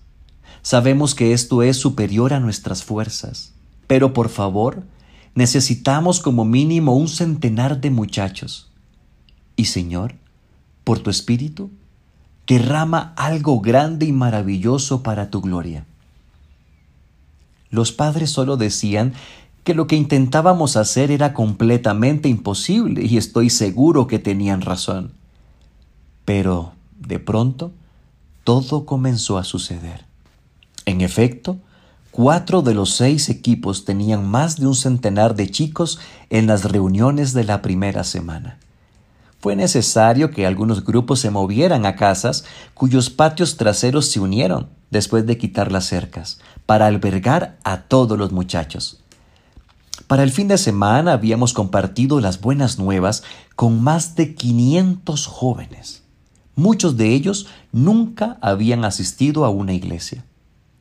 Si esos no fueron milagros suficientes, el esfuerzo evangelístico en Long Island, efectuado en la playa, arrojó mejores resultados gracias a algunos trucos y actos de ilusionismo. En realidad, fui a un almacén local de novedades y regresé al grupo con un equipo de trucos para principiantes. Ustedes saben, todo lo que se necesita para deslumbrar e impresionar a los amigos. Me quedé hasta las 3 de la mañana mientras aprendía cómo hacía desaparecer un huevo. Pero esa tarde ofrecíamos nuestro espectáculo gratis de ilusionismo en arena y rogábamos a Dios que su mano estuviese sobre nosotros.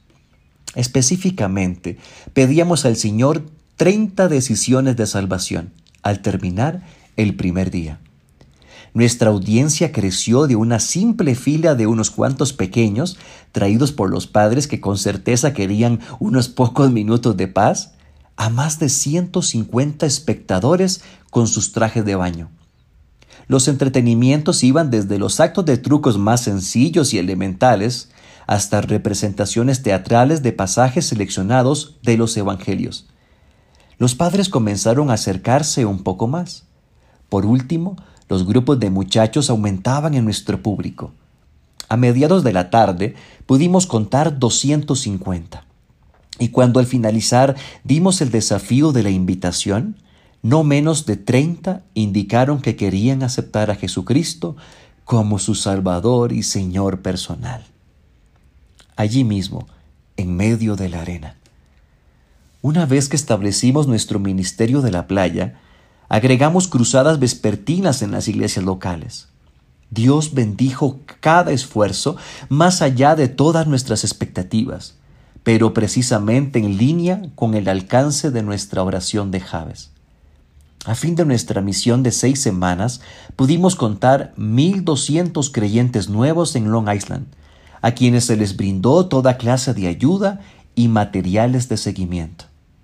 Aquellos doce estudiantes de secundaria regresaron a sus cómodas vidas de clase media en los suburbios, convencidos de que nada hay imposible para Dios y que Él puede hacerlo todo.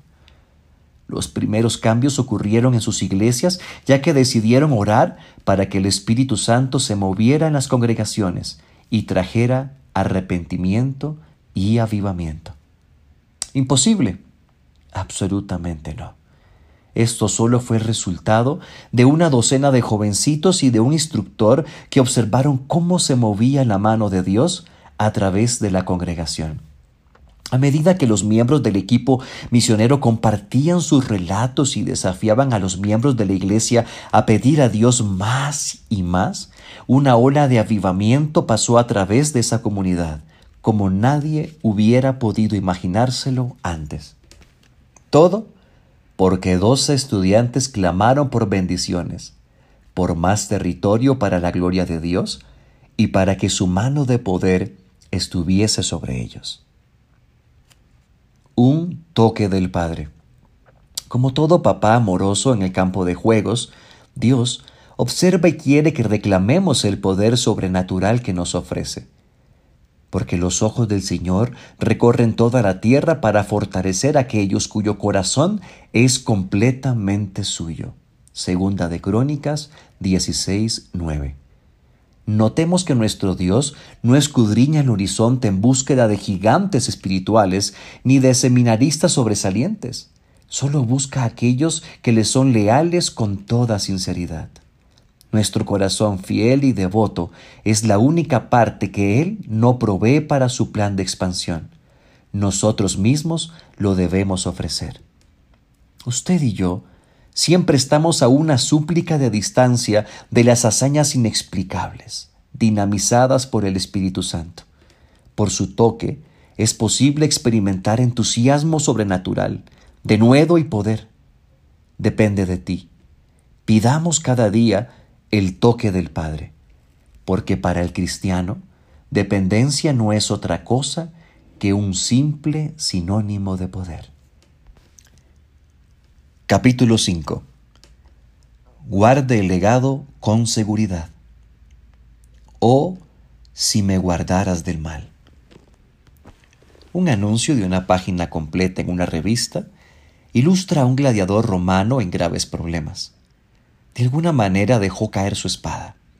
El enfurecido león, que ve su oportunidad, se halla en mitad de su embestida, con las amenazantes fauces abiertas. La multitud, de pie en el Coliseo, observa con horror cómo el gladiador, aterrorizado por el pánico, trata de huir. El titular dice, a veces no nos podemos dar el lujo de llegar en segundo lugar. Después de pedir y de haber recibido bendiciones sobrenaturales, influencia y poderío, Javes podría haber pensado que le era fácil saltar a cualquier circo y enfrentar a cualquier león y vencer. Podríamos imaginarnos que alguien con la mano de Dios sobre él oraría, Presérvame en medio del mal. Pero Javes comprendió muy bien lo que aquel gladiador condenado a muerte no pudo entender en todos los aspectos, lo más importante de nuestras estrategias para derrotar al león rugiente es permanecer fuera de la arena. Por este motivo, la petición final de su oración consistió en que Dios le sustentara fuera de la lucha. Oh, si en verdad me guardaras del mal, para que no me causara dolor. La última petición de Javes es una estrategia brillante, pero que se aprovecha poco para conservar la existencia plena de bendiciones. Después de todo, a medida que su vida trasciende lo ordinario y comienza a afianzarse en un territorio nuevo con el objetivo de honrar a Dios, ¿sabe usted de quién es el terreno que está invadiendo? En el capítulo anterior rogamos por poder sobrenatural para obrar a través de nuestras debilidades. En este, nuestra súplica será por auxilio sobrenatural, para ser protegidos de la conocida capacidad que tiene Satanás para hacer que solo lleguemos en segundo lugar. Los peligros del éxito espiritual. Sin duda, los triunfos traen consigo mayores oportunidades de fracaso. Basta simplemente con mirar alrededor de los líderes cristianos a quienes después de caer en pecado se les obliga a retirarse del ministerio. Además, les rodea una estela incontable de individuos conmovidos, desilusionados y víctimas de toda clase de heridas profundas. Como alguien dijo una vez, las bendiciones son el mayor de los peligros, porque tienden a embotar nuestro sentido de dependencia de Dios y nos deja expuestos a la presunción. Cuanto más adelantos obtenga en una vida de servicio sobrenatural, mayor necesidad tendrá de la oración final de Javes. Con seguridad van a venir más ataques sobre usted y los suyos. Tendrá que discernir cada uno de los dardos de fuego del adversario, distracciones, obstáculos, opresión, entre otros. En efecto, si en su experiencia no hay nada de eso, preocúpese. Nunca olvidaré una charla que oí entre un compañero de seminario y mi tutor, el profesor Howard Hendricks. El estudiante, emocionado, le comentaba cómo iba de bien su vida. Cuando llegué aquí por primera vez, comentaba, era objeto de tantas tentaciones y pruebas que a duras penas podía sostener la cabeza fuera del agua. Sin embargo, ahora, gloria a Dios, mi vida en el seminario transcurre con normalidad. Puedo decir que ya no he vuelto a ser tentado. El doctor Hendricks lo miró profundamente alarmado. Esa no era la reacción que el estudiante esperaba. Es lo peor que jamás podría oír, repuso el sorprendido tutor, pues me demuestra que ya no estás más en la lucha y que el diablo ya no tiene por qué preocuparse por ti. El Señor nos redimió y nos comisionó para estar a la vanguardia. Por este motivo, orar para que se nos guarde del mal y del maligno es parte básica de una existencia bendecida.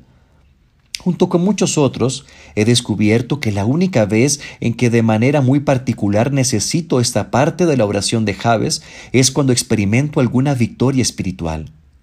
Paradójicamente, es entonces el momento en que me inclino a mantener un punto de vista equivocado y muy peligroso de mis valores y fortalezas.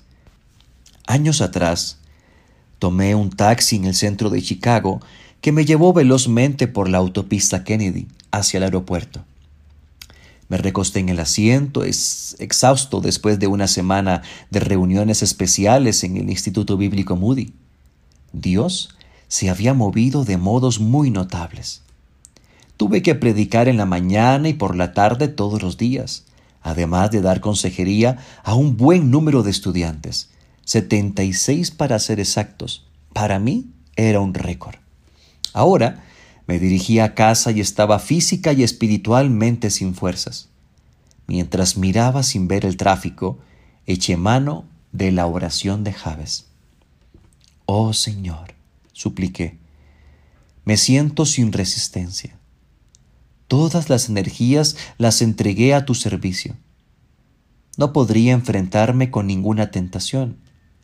Por favor, te ruego que apartes el mal de mí hoy. Cuando abordé el avión, me di cuenta que me tocaba un puesto en el centro de una fila. No era un buen comienzo para mi vuelo. Las cosas empeoraron rápidamente.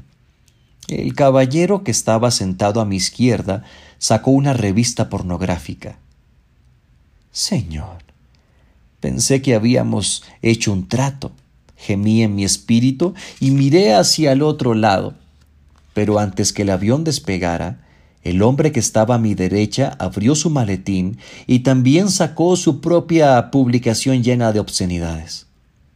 En ese momento, ni siquiera pensé pedirles que cambiaran su material de lectura. Cerré los ojos. Señor, oré, sabes muy bien que no tengo fuerzas para enfrentarme con todo esto hoy. Por favor, te ruego que apartes el mal lejos de mí. De repente, el pasajero a mi derecha masculló una maldición, dobló su revista y la volvió a su portafolio. Lo miré para ver qué había incitado su acción, pero no noté nada hasta donde puedo decir. Luego, el hombre de la izquierda lo miró, maldijo en alta voz y también cerró su revista. De nuevo, no pude entender el motivo aparente de esta decisión. Estábamos sobre Indiana cuando comencé a reír sin que me pudiera controlar. Ambos me preguntaron qué era lo divertido. Señores, le respondí, sé que no podrían creerme si les cuento. El juego de mantenerse lejos. Hemos llegado a una de las fortalezas ocultas de Satanás en la vida de los creyentes. Según mi experiencia, casi todos los cristianos oran solamente por fortaleza, para soportar las tentaciones, por la victoria sobre los ataques de nuestro enfurecido adversario, Satanás.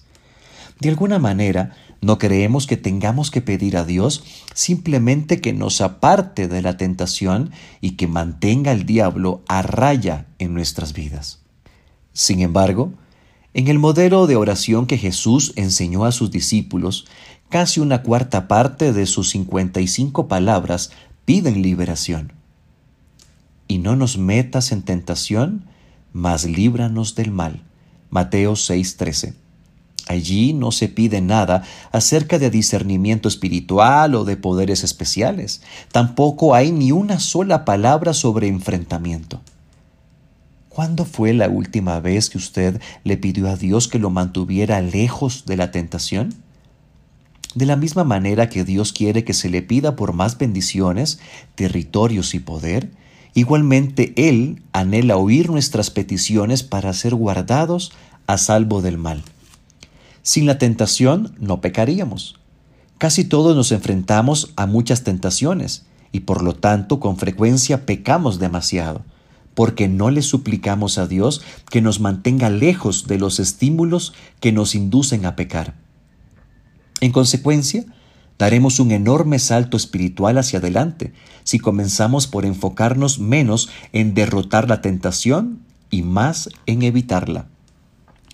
Con todas las legiones celestiales dispuestas bajo sus órdenes, aún Jesús oró por su liberación inclusive con toda su perspicacia y discernimiento divinos, al ser tentado en el desierto, rehusó enfrentarse a Satanás en una discusión acerca de sus atrayentes y cautivadoras ofertas.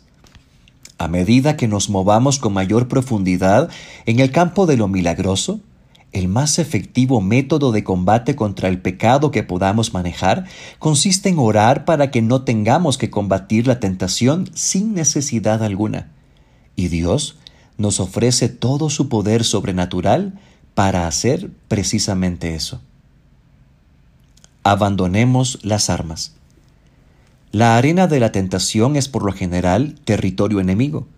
Con esto no quiero decir que ser tentado es lo mismo que pecar, porque ese no es sino otro de los engaños de Satanás. Lo que quiero decir es que por lo general se nos pide que enfrentemos lo malo en los planos de nuestra experiencia subjetiva. Este no es un terreno neutro, pues somos criaturas caídas, con entendimiento limitado, como bien lo sabe Satanás. Aquí, hasta nuestras mejores armas, desde el punto de vista humano, se pueden convertir en nuestra ruina. Tomemos nuestra sabiduría Esto resulta, en ocasiones, mejor porque la naturaleza del mal es engañarnos con una parte muy pequeña de la verdad, no toda, recordemos, pero lo suficiente para engañarnos. Adán y Eva no estaban más dispuestos a sucumbir ante la tentación que nosotros. En efecto, contrario a nuestro caso, eran perfectos en todo, y ninguna de sus necesidades verdaderas quedó sin ser satisfecha. El diablo, se aproximó a la especie humana en lo más alto de sus promesas y de su funcionamiento, y nos aplastó con una simple conversación aparentemente amistosa. Por este motivo, como Javes, deberíamos orar para que recibamos de Dios toda defensa contra el engaño. Señor, impídeme cometer los errores que estoy más dispuesto a hacer cuando viene la tentación. Confieso que lo que creo que es necesario o bueno para mi beneficio, con frecuencia solamente es la envoltura hermosa que tiene el pecado. Entonces, por favor, te ruego que mantengas al mal lejos de mí. Tomemos nuestra experiencia. Cuanto más nos movamos en el territorio nuevo para Cristo, nuestros blancos estarán menos protegidos de los ataques de Satanás. Alguien dijo, el mayor peligro no es estar al borde del precipicio, sino el no estar alerta. Una condescendencia mínima con el orgullo o con la confianza en sí mismo puede atraer el desastre. El pesar más profundo que he visto entre compañeros creyentes se halla en quienes han experimentado bendiciones extraordinarias, territorios y poder, solo para deslizarse después en pecados serios. Como Javes entonces, deberíamos clamar que la misericordia de Dios nos aparte de juicios peligrosos y mal dirigidos. Señor, manténme libre del dolor y el sufrimiento que vienen con el pecado, porque los peligros que no puedo percibir o a los que creo que me puedo arriesgar debido a mi experiencia, soberbia y descuido, levantan una barrera sobrenatural. Protégeme, Padre, por tu poder. Tomemos nuestros sentimientos. ¿Entendemos realmente cuán lejos está nuestro sueño ideal del que Dios tiene para nosotros? Estamos atrapados en una cultura que adora la libertad, la independencia, los derechos personales y la búsqueda del placer. Respetamos a quienes se sacrifican para obtener lo que quieran, pero ¿ser un sacrificio viviente? ¿Sacrificar el yo como Javes, deberíamos rogar que Dios nos defienda del empuje poderoso de lo que nos parece correcto, pero que en verdad no lo es. Señor, te ruego que me libres de la tentación que ejerce presión sobre mis emociones y mis necesidades físicas, que se dirige hacia mi sentimiento de lo que merezco, de lo que tengo el derecho a experimentar y a disfrutar porque solo tú eres la fuente verdadera y única de todo lo que en realidad es vida. Dirige, pues, mis pasos para apartarme de todo lo que no viene de ti. Estas son peticiones de liberación que nuestro Padre Celestial ama oír y anhela contestar. Testigos de la libertad. Como Satanás se opone al máximo a quienes se convierten en la amenaza mayor para él y su reino, entre tanto Dios le dé a usted más respuestas a sus plegarias tipo Javes, más se debería preparar para hacer frente a los ataques espirituales. Algunas veces no podemos escondernos del mal, pero por causa del poder de Dios, usted está intentando desatar un asalto ofensivo contra las fuerzas de las tinieblas. En esas ocasiones es posible levantarse contra el enemigo con lo que el apóstol llama las armas de nuestra contienda. Segunda de Corintios 10:4. Recuerdo una reunión de oración en los años iniciales del movimiento Cumplidores de Promesas. Los 25 miembros de nuestro equipo de liderazgo para el evento nos reunimos para orar, mientras decenas de miles se encontraban abajo en el estadio. La oposición era tan fuerte y pesada que tropezábamos con nuestras palabras y caíamos en silencio. A menos que pudiéramos derrotar la opresión satánica, sabíamos que iba a ser imposible iniciar el programa. Por último, uno de los miembros del equipo se puso de pie y empezó a atacar al mal con la verdad. Amigos, la victoria ya es nuestra, declaró con completa confianza mientras seguíamos de rodillas. Firmemente decidido, comenzó a proclamar la voluntad de Dios para ese día. Su memorable oración continuó. Era era algo como esto. Señor, es tu deseo que busquemos esta bendición para incontables hombres y sus familias. Sabemos que es tu más profundo anhelo que ocupemos más terreno para tu reino en esta generación, en este día en la historia y en este estadio. Y con reconocimiento te damos gracias porque sin duda alguna tenemos la certeza de que así lo vas a hacer. Lo mejor que el resto de los demás pudimos hacer al principio fue trabajar junto con Él en oración, descansando en el Señor para que se moviera sobre nosotros y a nuestro favor. El peso que sentíamos era casi imposible de soportar, pero nuestro líder de oración no titubeó. Padre, es tu propósito profundo e inconmovible que tu Santo Espíritu esté aquí, en esta hora, en medio de nosotros, y se mueva ya a través de todas las filas y de cada uno de los hombres que se han congregado en este Coliseo. Tú has venido aquí para obrar en una dimensión sobrenatural que escasamente podemos comprender, pero que anticipamos con todo fervor. Y en tu nombre, Señor Jesús, todo otro poder sobre la tierra se debe inclinar y huir.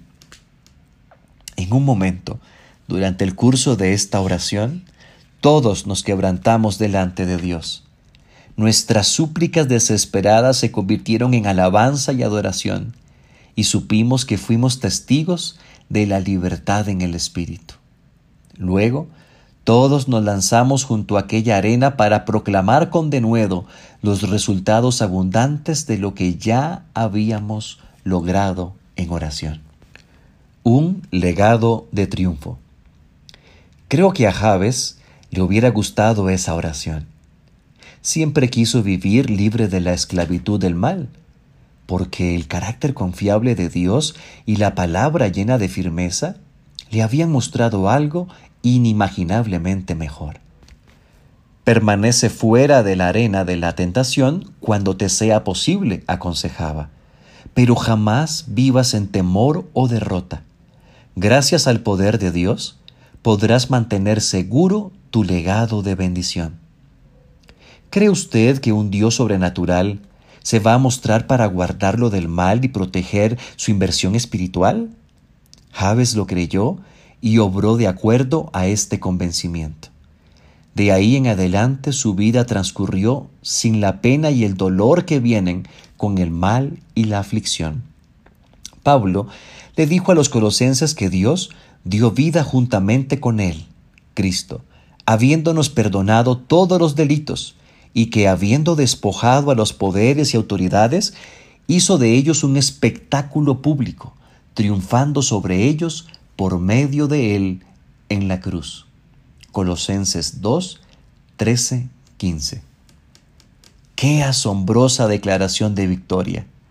Por medio de Cristo podemos vivir de triunfo en triunfo, no en tentación ni en derrota. Con la cuarta súplica de Javes como parte de nuestra vida, estamos listos para movernos a un nivel más alto de honor y bendiciones con crecimiento ilimitado. Aquí está la razón. Al contrario de casi todos los perfiles de inversiones, en el reino de Dios, la inversión más segura también ofrece el desarrollo y el crecimiento más notorios. Capítulo 6. Bienvenido al cuadro de honor de Dios. Y Javes fue más ilustre que sus hermanos ¿Cree usted que Dios tiene favoritos? Ciertamente su amor está a la disposición de todos, y Jesús vino a la tierra para que todo aquel que invoque su nombre sea salvo. Pero Javes, cuya oración le ganó el premio de ser más ilustre de parte de Dios, podría haber dado a entender que Dios tiene favoritos. Su experiencia le enseñó que entrar a la gracia de Dios no implica enaltecimiento. ¿Qué sucedió con algunos de los demás que se nombran junto con él en el libro de Crónicas? Ibdas, Hase Lelponi, Anub, por ejemplo. ¿Qué honores y galardones recibieron de Dios? Para decirlo sencillo, Dios favorece y honra a quienes le piden. No les retiene nada a aquellos que quieren y con todo fervor anhelan justo lo que Él desea.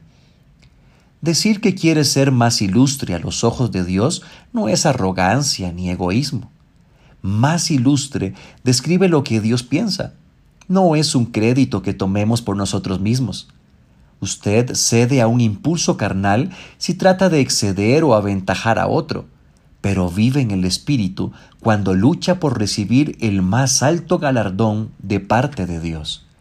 Recordemos lo que el apóstol escribió en una de sus últimas epístolas. Prosigo hacia la meta para obtener el premio. Filipenses 3:14. Pues miraba hacia el día futuro en que podría dar cuenta de lo que había hecho Segunda de Corintios 5, 9, 10. La alternativa llena de pesar no me atrae. No quiero llegar al cielo y oír que Dios dice, examinemos tu vida, Bruce. Déjame mostrarte lo que quise para ti y que traté repetidamente de hacer por medio de ti, pero no me lo permitiste. ¡Qué farsa! He observado que ganar honra casi siempre significa dejar atrás los objetivos mediocres y las posiciones cómodas. Pero en este caso tiene muy poco que ver con talento. Cuán alentador es encontrar que muy pocos supersantos figuran en la relación de aquellos a quienes Dios ha puesto en su cuadro de honor. Hebreos 11. En una gran mayoría son individuos comunes que con facilidad pasan inadvertidos entre la multitud, pero que tuvieron fe en un Dios extraordinario y milagroso, y que se apartaron para dar un paso y obrar en esa fe. Descubrieron una vida marcada por las bendiciones de Dios, la provisión sobrenatural y la dirección divina en el momento preciso en que las necesitaban. La mano de Dios sobre mí ahora. Pienso que la urgencia, el ahora, de servir a Dios es uno de los aspectos más emocionantes de vivir para el cuadro de honor de nuestro Señor. Usted comienza a ascender y desarrollarse en el presente hasta alcanzar un grado que la mayoría de los cristianos nunca han pensado que es posible. Piense al respecto. ¿Cómo sería su día si creyera que Dios desea que sus fronteras se extiendan en todo momento y con toda persona, y si tiene confianza en que la mano poderosa de Dios le guía incluso a medida que ministra? Durante los últimos cinco años, he sometido esa creencia a pruebas muy específicas y a menudo he visto resultados sorprendentes. Ruego al Señor que me conceda más ministerio. Luego, ante el empuje suave del Espíritu Santo, inicio una conversación con alguien por medio de una simple pregunta. ¿Cómo le puedo ayudar? Permítame dar un ejemplo. Atravesaba la ciudad de Atlanta camino al aeropuerto para cumplir un compromiso importante, una conferencia en Carolina del Norte. Sin advertencia previa, el tráfico comenzó a volverse lento y luego se detuvo por completo. Un accidente muy grave había bloqueado todas las vías. Cuando me quedó claro que iba a perder el avión, oré. Señor, por favor, haz que ese vuelo se atrase, de modo que cuando llegue al aeropuerto lo pueda tomar. Cuando al fin pude llegar a donde despachaban a los pasajeros, observé muchas personas dispersas por todas partes. Con seguridad, el vuelo había sido demorado. Con humildad y gratitud me pregunté si también Dios tendría otra cosa en mente. comencé a orar para que el Señor dispusiera un encuentro a fin de ministrar. En el curso de unos pocos momentos, una dama de negocios, bien vestida, se acercó mientras acarreaba sus maletas. Cuando se unió al resto de nosotros que esperábamos el vuelo, noté que parecía confundida. Con un movimiento de cabeza la saludé y luego le pregunté, ¿En qué le puedo ayudar? ¿Cómo? dijo sin creer lo que oía. Repetí mi oferta. Usted no me puede ayudar en nada, respondió amablemente, pero con absoluta firmeza. Bueno, creo que sí puedo hacer algo por usted, pero no sé lo que es. En cambio, usted sí lo sabe. A propósito, mi nombre es Bruce. Luego le sonreí y con toda calma le pregunté de nuevo. Así pues, ¿qué puedo hacer por usted? Amigo, ¿alguna vez ha visto al Espíritu Santo que irrumpe a través de las barreras emocionales y espirituales precisamente delante de sus ojos? Es una experiencia que nunca olvidará.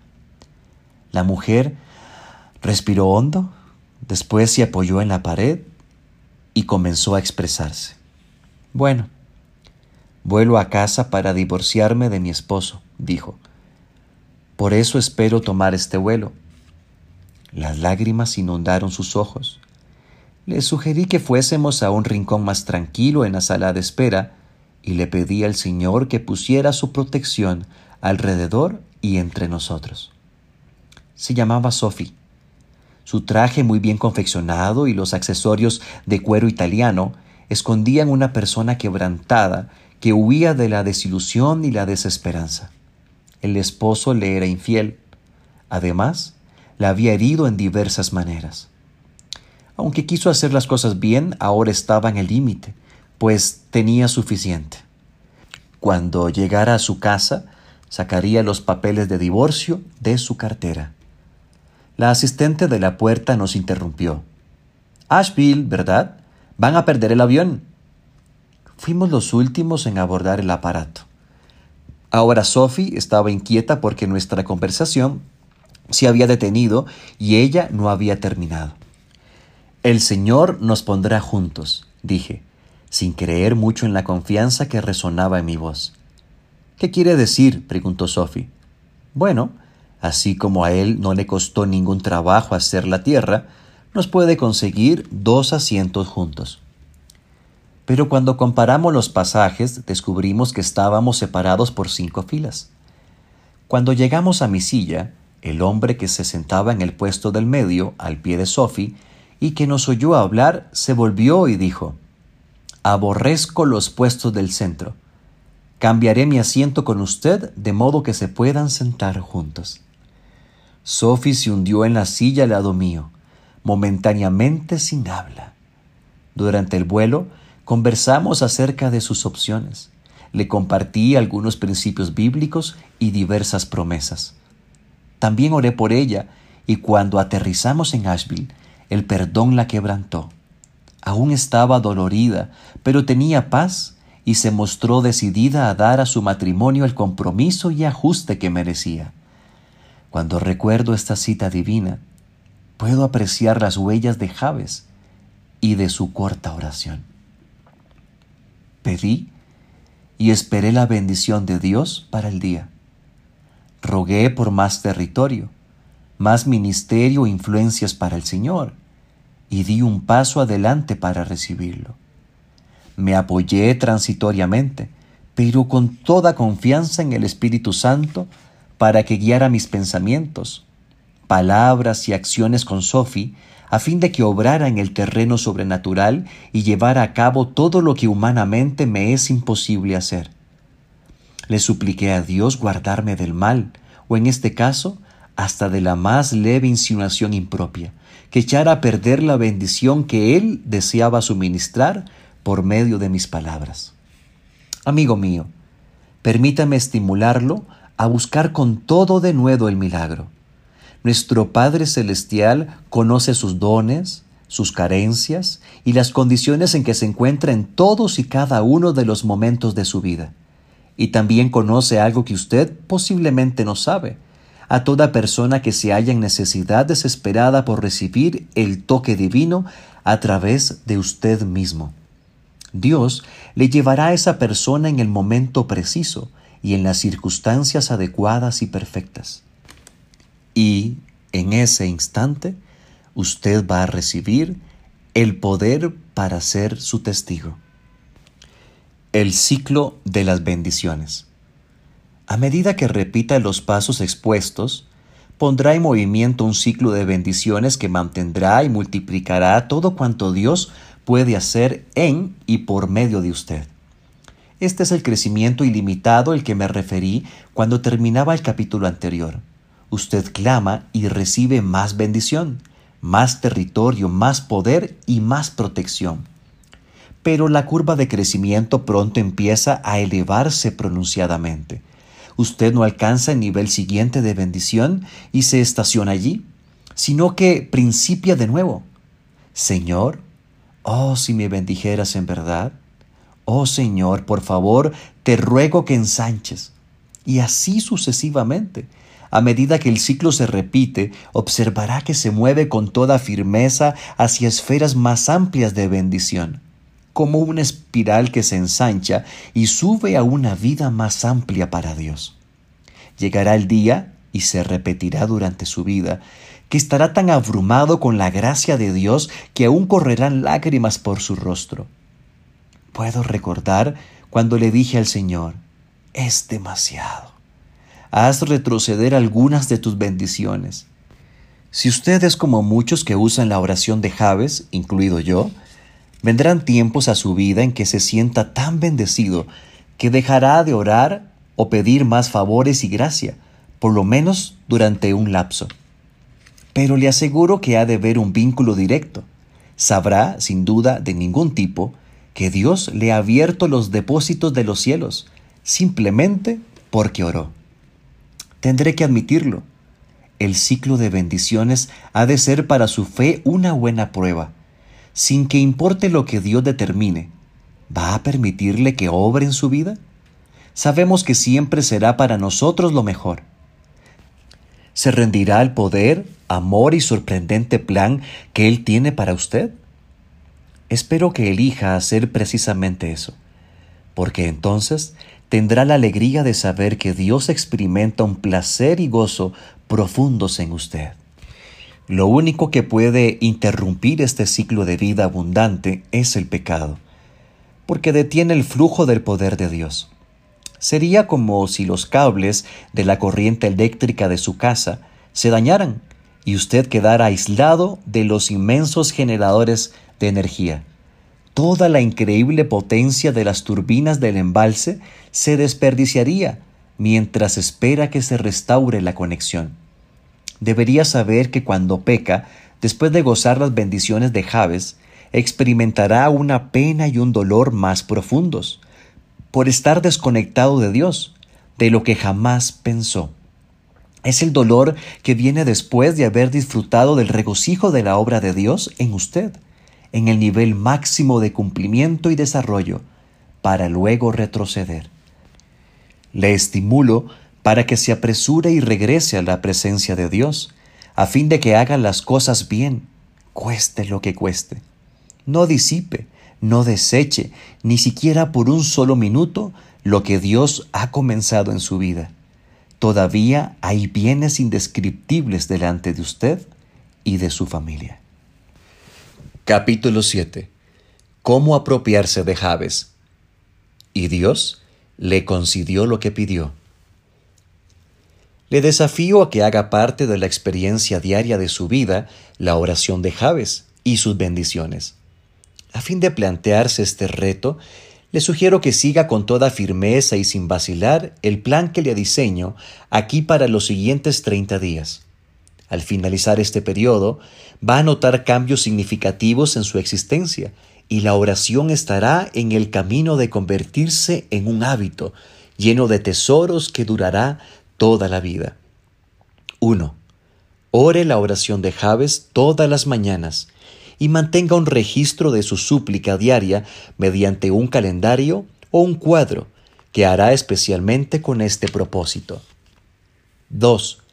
Escriba la oración y péguela en su Biblia, en su agenda, en el espejo del baño o en alguna otra parte que le recuerde su visión nueva. 3.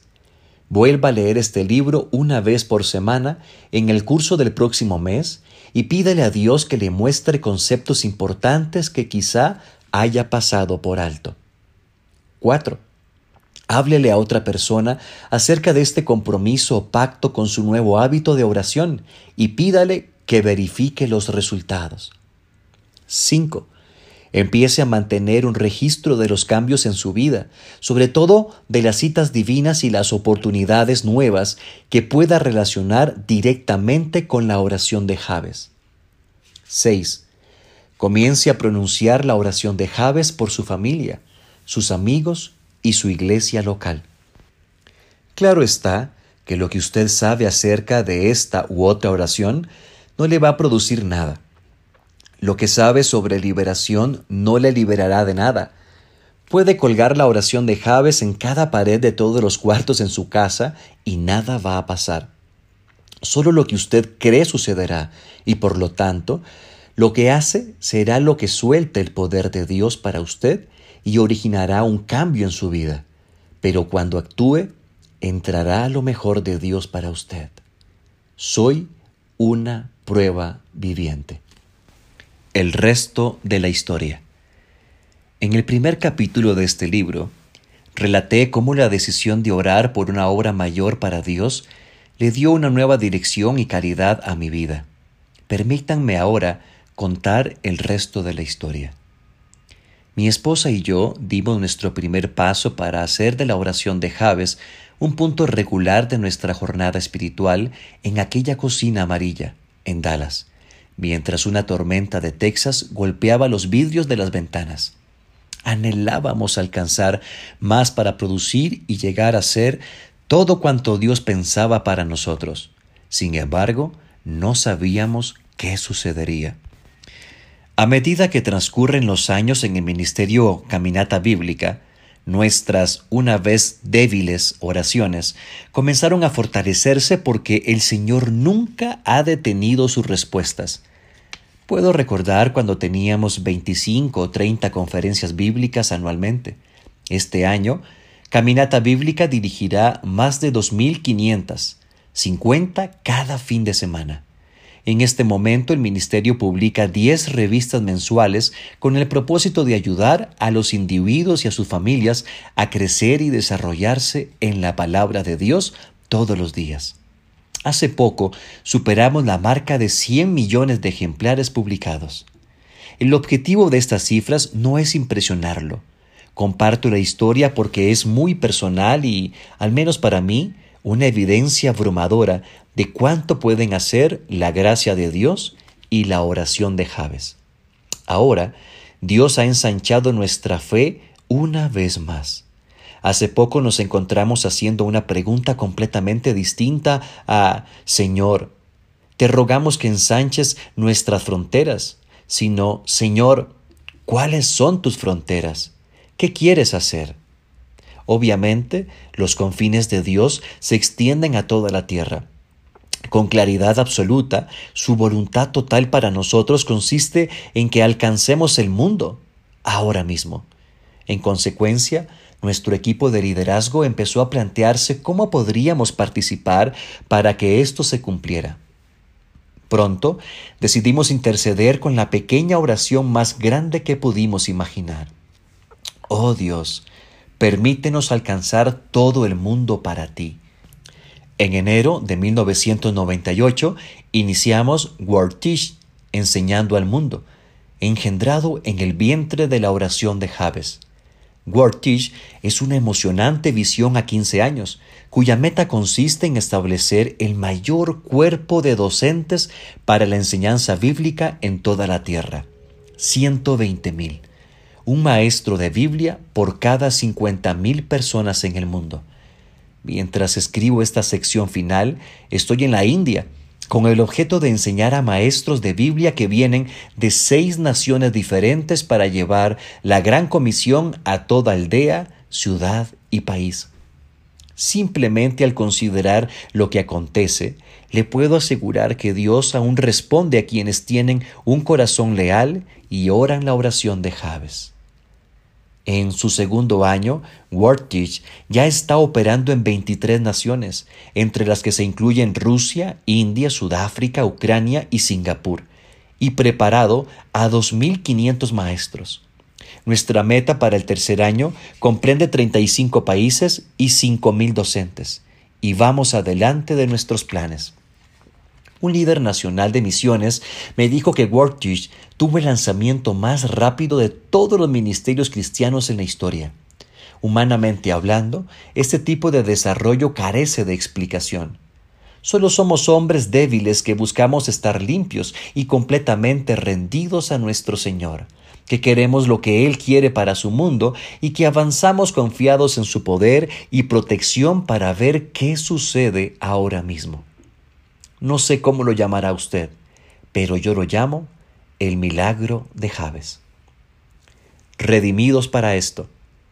He visto algo asombroso que pasa en personas como usted, que siempre pensaron que Dios responde las oraciones valientes. Cuando el más simple rayo de fe resplandece en su espíritu, la calidez de la verdad de Dios le saturan y usted en forma instintiva quiere clamar, Oh Señor, por favor, bendíceme. Aprecio en almas como la suya un sentimiento creciente y una expectativa enorme por lo que ha de venir. Porque siempre sucede algo. Su expectativa espiritual sufre un cambio radical, aunque podría resultar poco notable para alguien. Usted va a sentir una seguridad renovada en el poder y la realidad de sus oraciones porque sabe que ora conforme a la voluntad divina y para agradar a Dios. Percibe en lo más íntimo de su ser la rectitud de oraciones como esta. Usted sabe, sin duda alguna, que para esto lo redimió nuestro Señor, para pedirle a Él lo máximo en tamaño que tiene para usted y pedirlo con todas las fuerzas de su corazón. Únase a mí para obtener esa transformación. Cambiará su legado y llevará bendiciones sobrenaturales por donde quiera que vaya. Ahora mismo Dios liberará toda la potencia de su poder milagroso en su vida y para toda la eternidad. Él derramará sobre usted su honra y su deleite. La oración de Javes. Javes invocó al Dios de Israel diciendo, Oh, si en verdad me bendijeras, ensancharas mi territorio, y tu mano estuviera conmigo, y me guardaras del mal para que no me causara dolor. Y Dios le concedió lo que pidió. La oración de Javes Cómo entrar a una vida de bendición de Bruce Wilkinson.